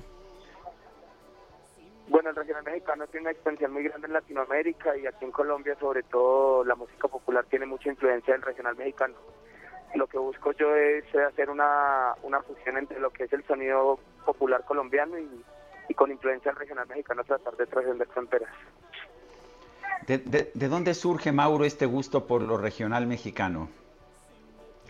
Mucha influencia de mis padres. Siempre, siempre hemos escuchado aquí mucha música eh, tradicional mexicana, mucho Vicente, Antonio Aguilar, súper fanáticos de Juan Gabriel y pues ahora con toda esta transformación de, la música de banda y esos nuevos sonidos, pues somos muy fanáticos de ese tipo de música, entonces el regional mexicano siempre ha estado muy, muy influyente en, mi vida como tal y, pues en este proceso artístico también. Muy bien, Mauro. ¿Ya está, es parte de un, de un disco completo esta canción o, o, es una canción aislada? Es un sencillo que hace parte de, de mi EP que estoy por terminar, que se llama Puro Corazón es el cuarto tema de este EP y, y, pues el cuarto producto musical al cual tengo oportunidad de entregarle al público. Es el segundo trabajo que logro hacer con videoclip, entonces eh, una nueva oportunidad allí para que la gente conozca un poco más del trabajo de Mauro Avila. Muy bien. Mauro, gracias por hablar con nosotros y gracias por presentarnos Soltero. Muchas gracias al Heraldo y les mando un saludo desde Colombia en todas las redes sociales como Mauro Ávila Oficial para quienes me quieran seguir y en el canal de YouTube está el video para que vayan a verlo y lo compartan. Muchas gracias. Gracias, buenos días. Son las 9 de la mañana con 46 minutos. Gastrolab con el chef Israel Arechiga. qué gusto saludar esta mañana al chef Israel Arechiga. ¿Cómo te va? Buenos días. Hola, muy buenos días, Lupita, Sergio, a todo el auditorio. Qué gusto saludarlos. Y pues ya estamos aquí, ya es martes de Gastrolab. Y hoy les traigo un tema espectacular que recuerdo muy bien que lo platicamos hace casi un año. Recuerdo que la primera vez que, entré con ustedes con Gastrolab, platiqué de las algas. Y es que de verdad es uno de los, es uno de los grupos, por así decirlo, eh, que, que pueden funcionar como base alimenticia a nivel mundial y que aparte tienen un futuro espectacular. Son conocidas como las verduras del mar y sobre todo los veganos, los vegetarianos están empezando a hacer mucho, mucho uso de ellas, pero en las culturas orientales, países orientales como China, como Japón, tienen un uso milenario de las algas.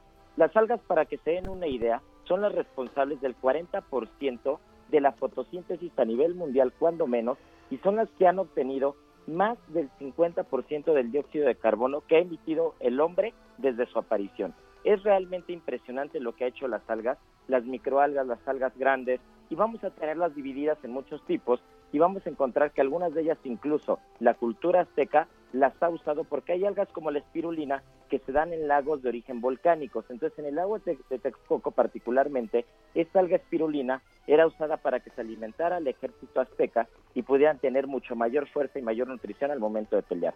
Vamos a encontrar otras algas como el agar-agar, que por ejemplo eh, se, ha, se ha logrado sintetizar de una manera muy particular para la gastronomía y se han logrado hacer gelatinas que gastronómicamente hablando antes eran imposibles, ¿no? Gelatinas calientes, gelatinas quebradizas.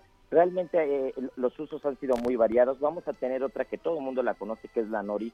La nori es esta alga que es la base del sushi o la base de los conitos, eh, que, los japoneses la han usado durante miles de años.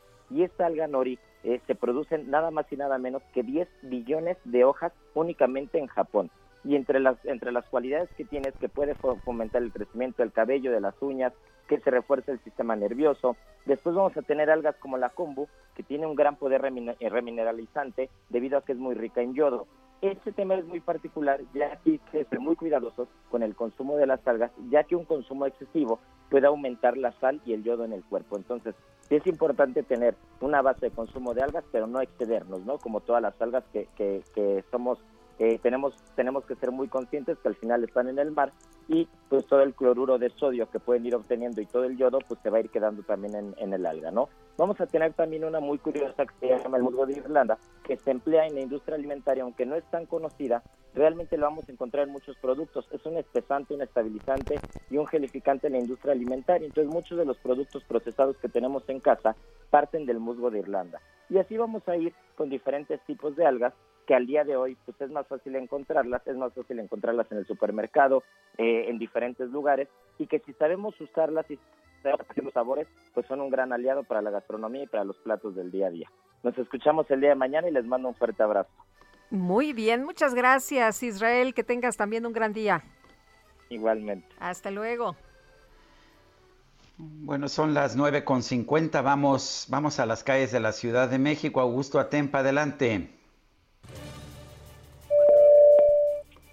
Sobre la avenida de los Insurgentes Sur, justo en la glorieta de los Insurgentes, para quienes van a circular con dirección hacia el sur ocupando esta importante avenida, les informo que Paseo de la Reforma hasta este punto de la glorieta presenta algo de carga vehicular, esto sobre todo para quienes eh, buscan llegar hacia la avenida Chapultepec, quienes buscan ingresar a la avenida Oaxaca, encontrarán esta carga vehicular. Pasando la circulación, vuelta con a la altura de Álvaro Obregón, hay que tenerlo en cuenta, pero una vez pasando la avenida la circulación mejora considerablemente con dirección hacia Chilpancingo. Sergio Lupita, el reporte. Augusto, gracias, muchas Augusto. gracias. Y vámonos ahora con Alan Rodríguez. Alan, ¿qué tal?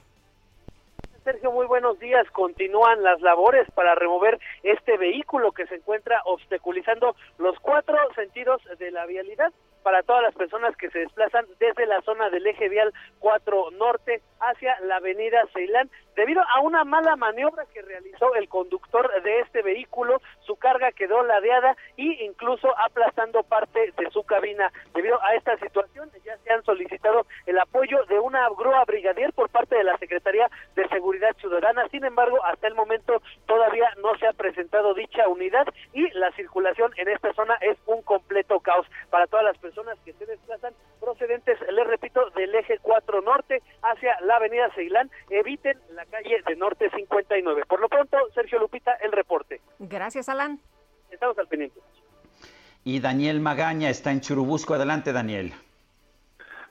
¿Qué tal, eh, Sergio Lupita? Bueno, pues ahora tenemos información para las personas que se desplazan pues de la zona del aeropuerto, utilizan este tramo al circuito interior, pues con carga vehicular, estas adecuaciones que se hicieron cerca de la avenida General Francisco Morazán, de la zona de Fray Servando, bueno, pues han agilizado algo el tránsito en esta zona para desplazarse un poco más adelante, las inmediaciones del Palacio de los Deportes, o bien continuar hacia la zona de la avenida Canal de Patlaco. Los carriles laterales sí tenemos algo de carga vehicular a partir de la avenida Andrés Molina Enríquez, y bueno, estos también se aplican para poder incorporarnos hacia la zona de la calzada de Tlalpan en sentido opuesto con un mejor avance en caso de que se trasladen hacia el aeropuerto internacional de la Ciudad de México. El reporte. Muy bien. Muy bien, Daniel, gracias. Bueno, y en los mercados seguimos viendo récords. El propio gobierno de la República ha estado festejando los récords que estamos viendo en la Bolsa Mexicana de Valores. En estos momentos la bolsa está subiendo poquito, pero está subiendo otra vez 0.1%. La cotización de, del índice de precios y cotizaciones está en 52.118.06 unidades. Esto es importante, es terreno de récord y bueno, pues con buena razón el presidente de la República y su portavoz Jesús Ramírez han celebrado que la bolsa mexicana esté en niveles de récord. También en los Estados Unidos siguen los avances. El Dow Jones sube 0.2%, el Nasdaq 0. no, el Nasdaq 1.4% y bueno, pues estamos viendo también que los mercados están en muy buena posición. Se espera que el Standard Poor's 500 logre un nuevo récord el día de hoy, de manera que pues los mercados están muy fuertes. El peso, sin embargo, eh, está perdiendo, eh, el, el, peso no se encuentra en su mejor momento, 20.25, 34 por dólar. Y pues se nos acabó el tiempo. Pues sí, ya casi nos vamos rápidamente. Hay una declaración local de la Unión Europea y sus Estados miembros, Noruega y Suiza, sobre el asesinato del periodista Jacinto Romero Flores, donde se condena precisamente este hecho. Bueno, pues hasta mañana a las 7 de la mañana. Gracias de todo corazón. Fue mortal y tan solo quedé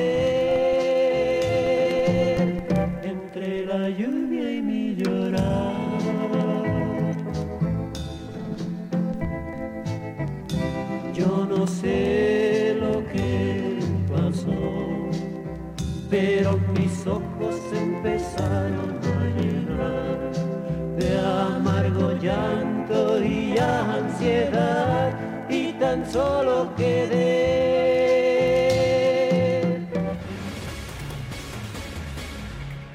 Heraldo Media Group presentó Sergio Sarmiento y Lupita Juárez por El Heraldo Radio.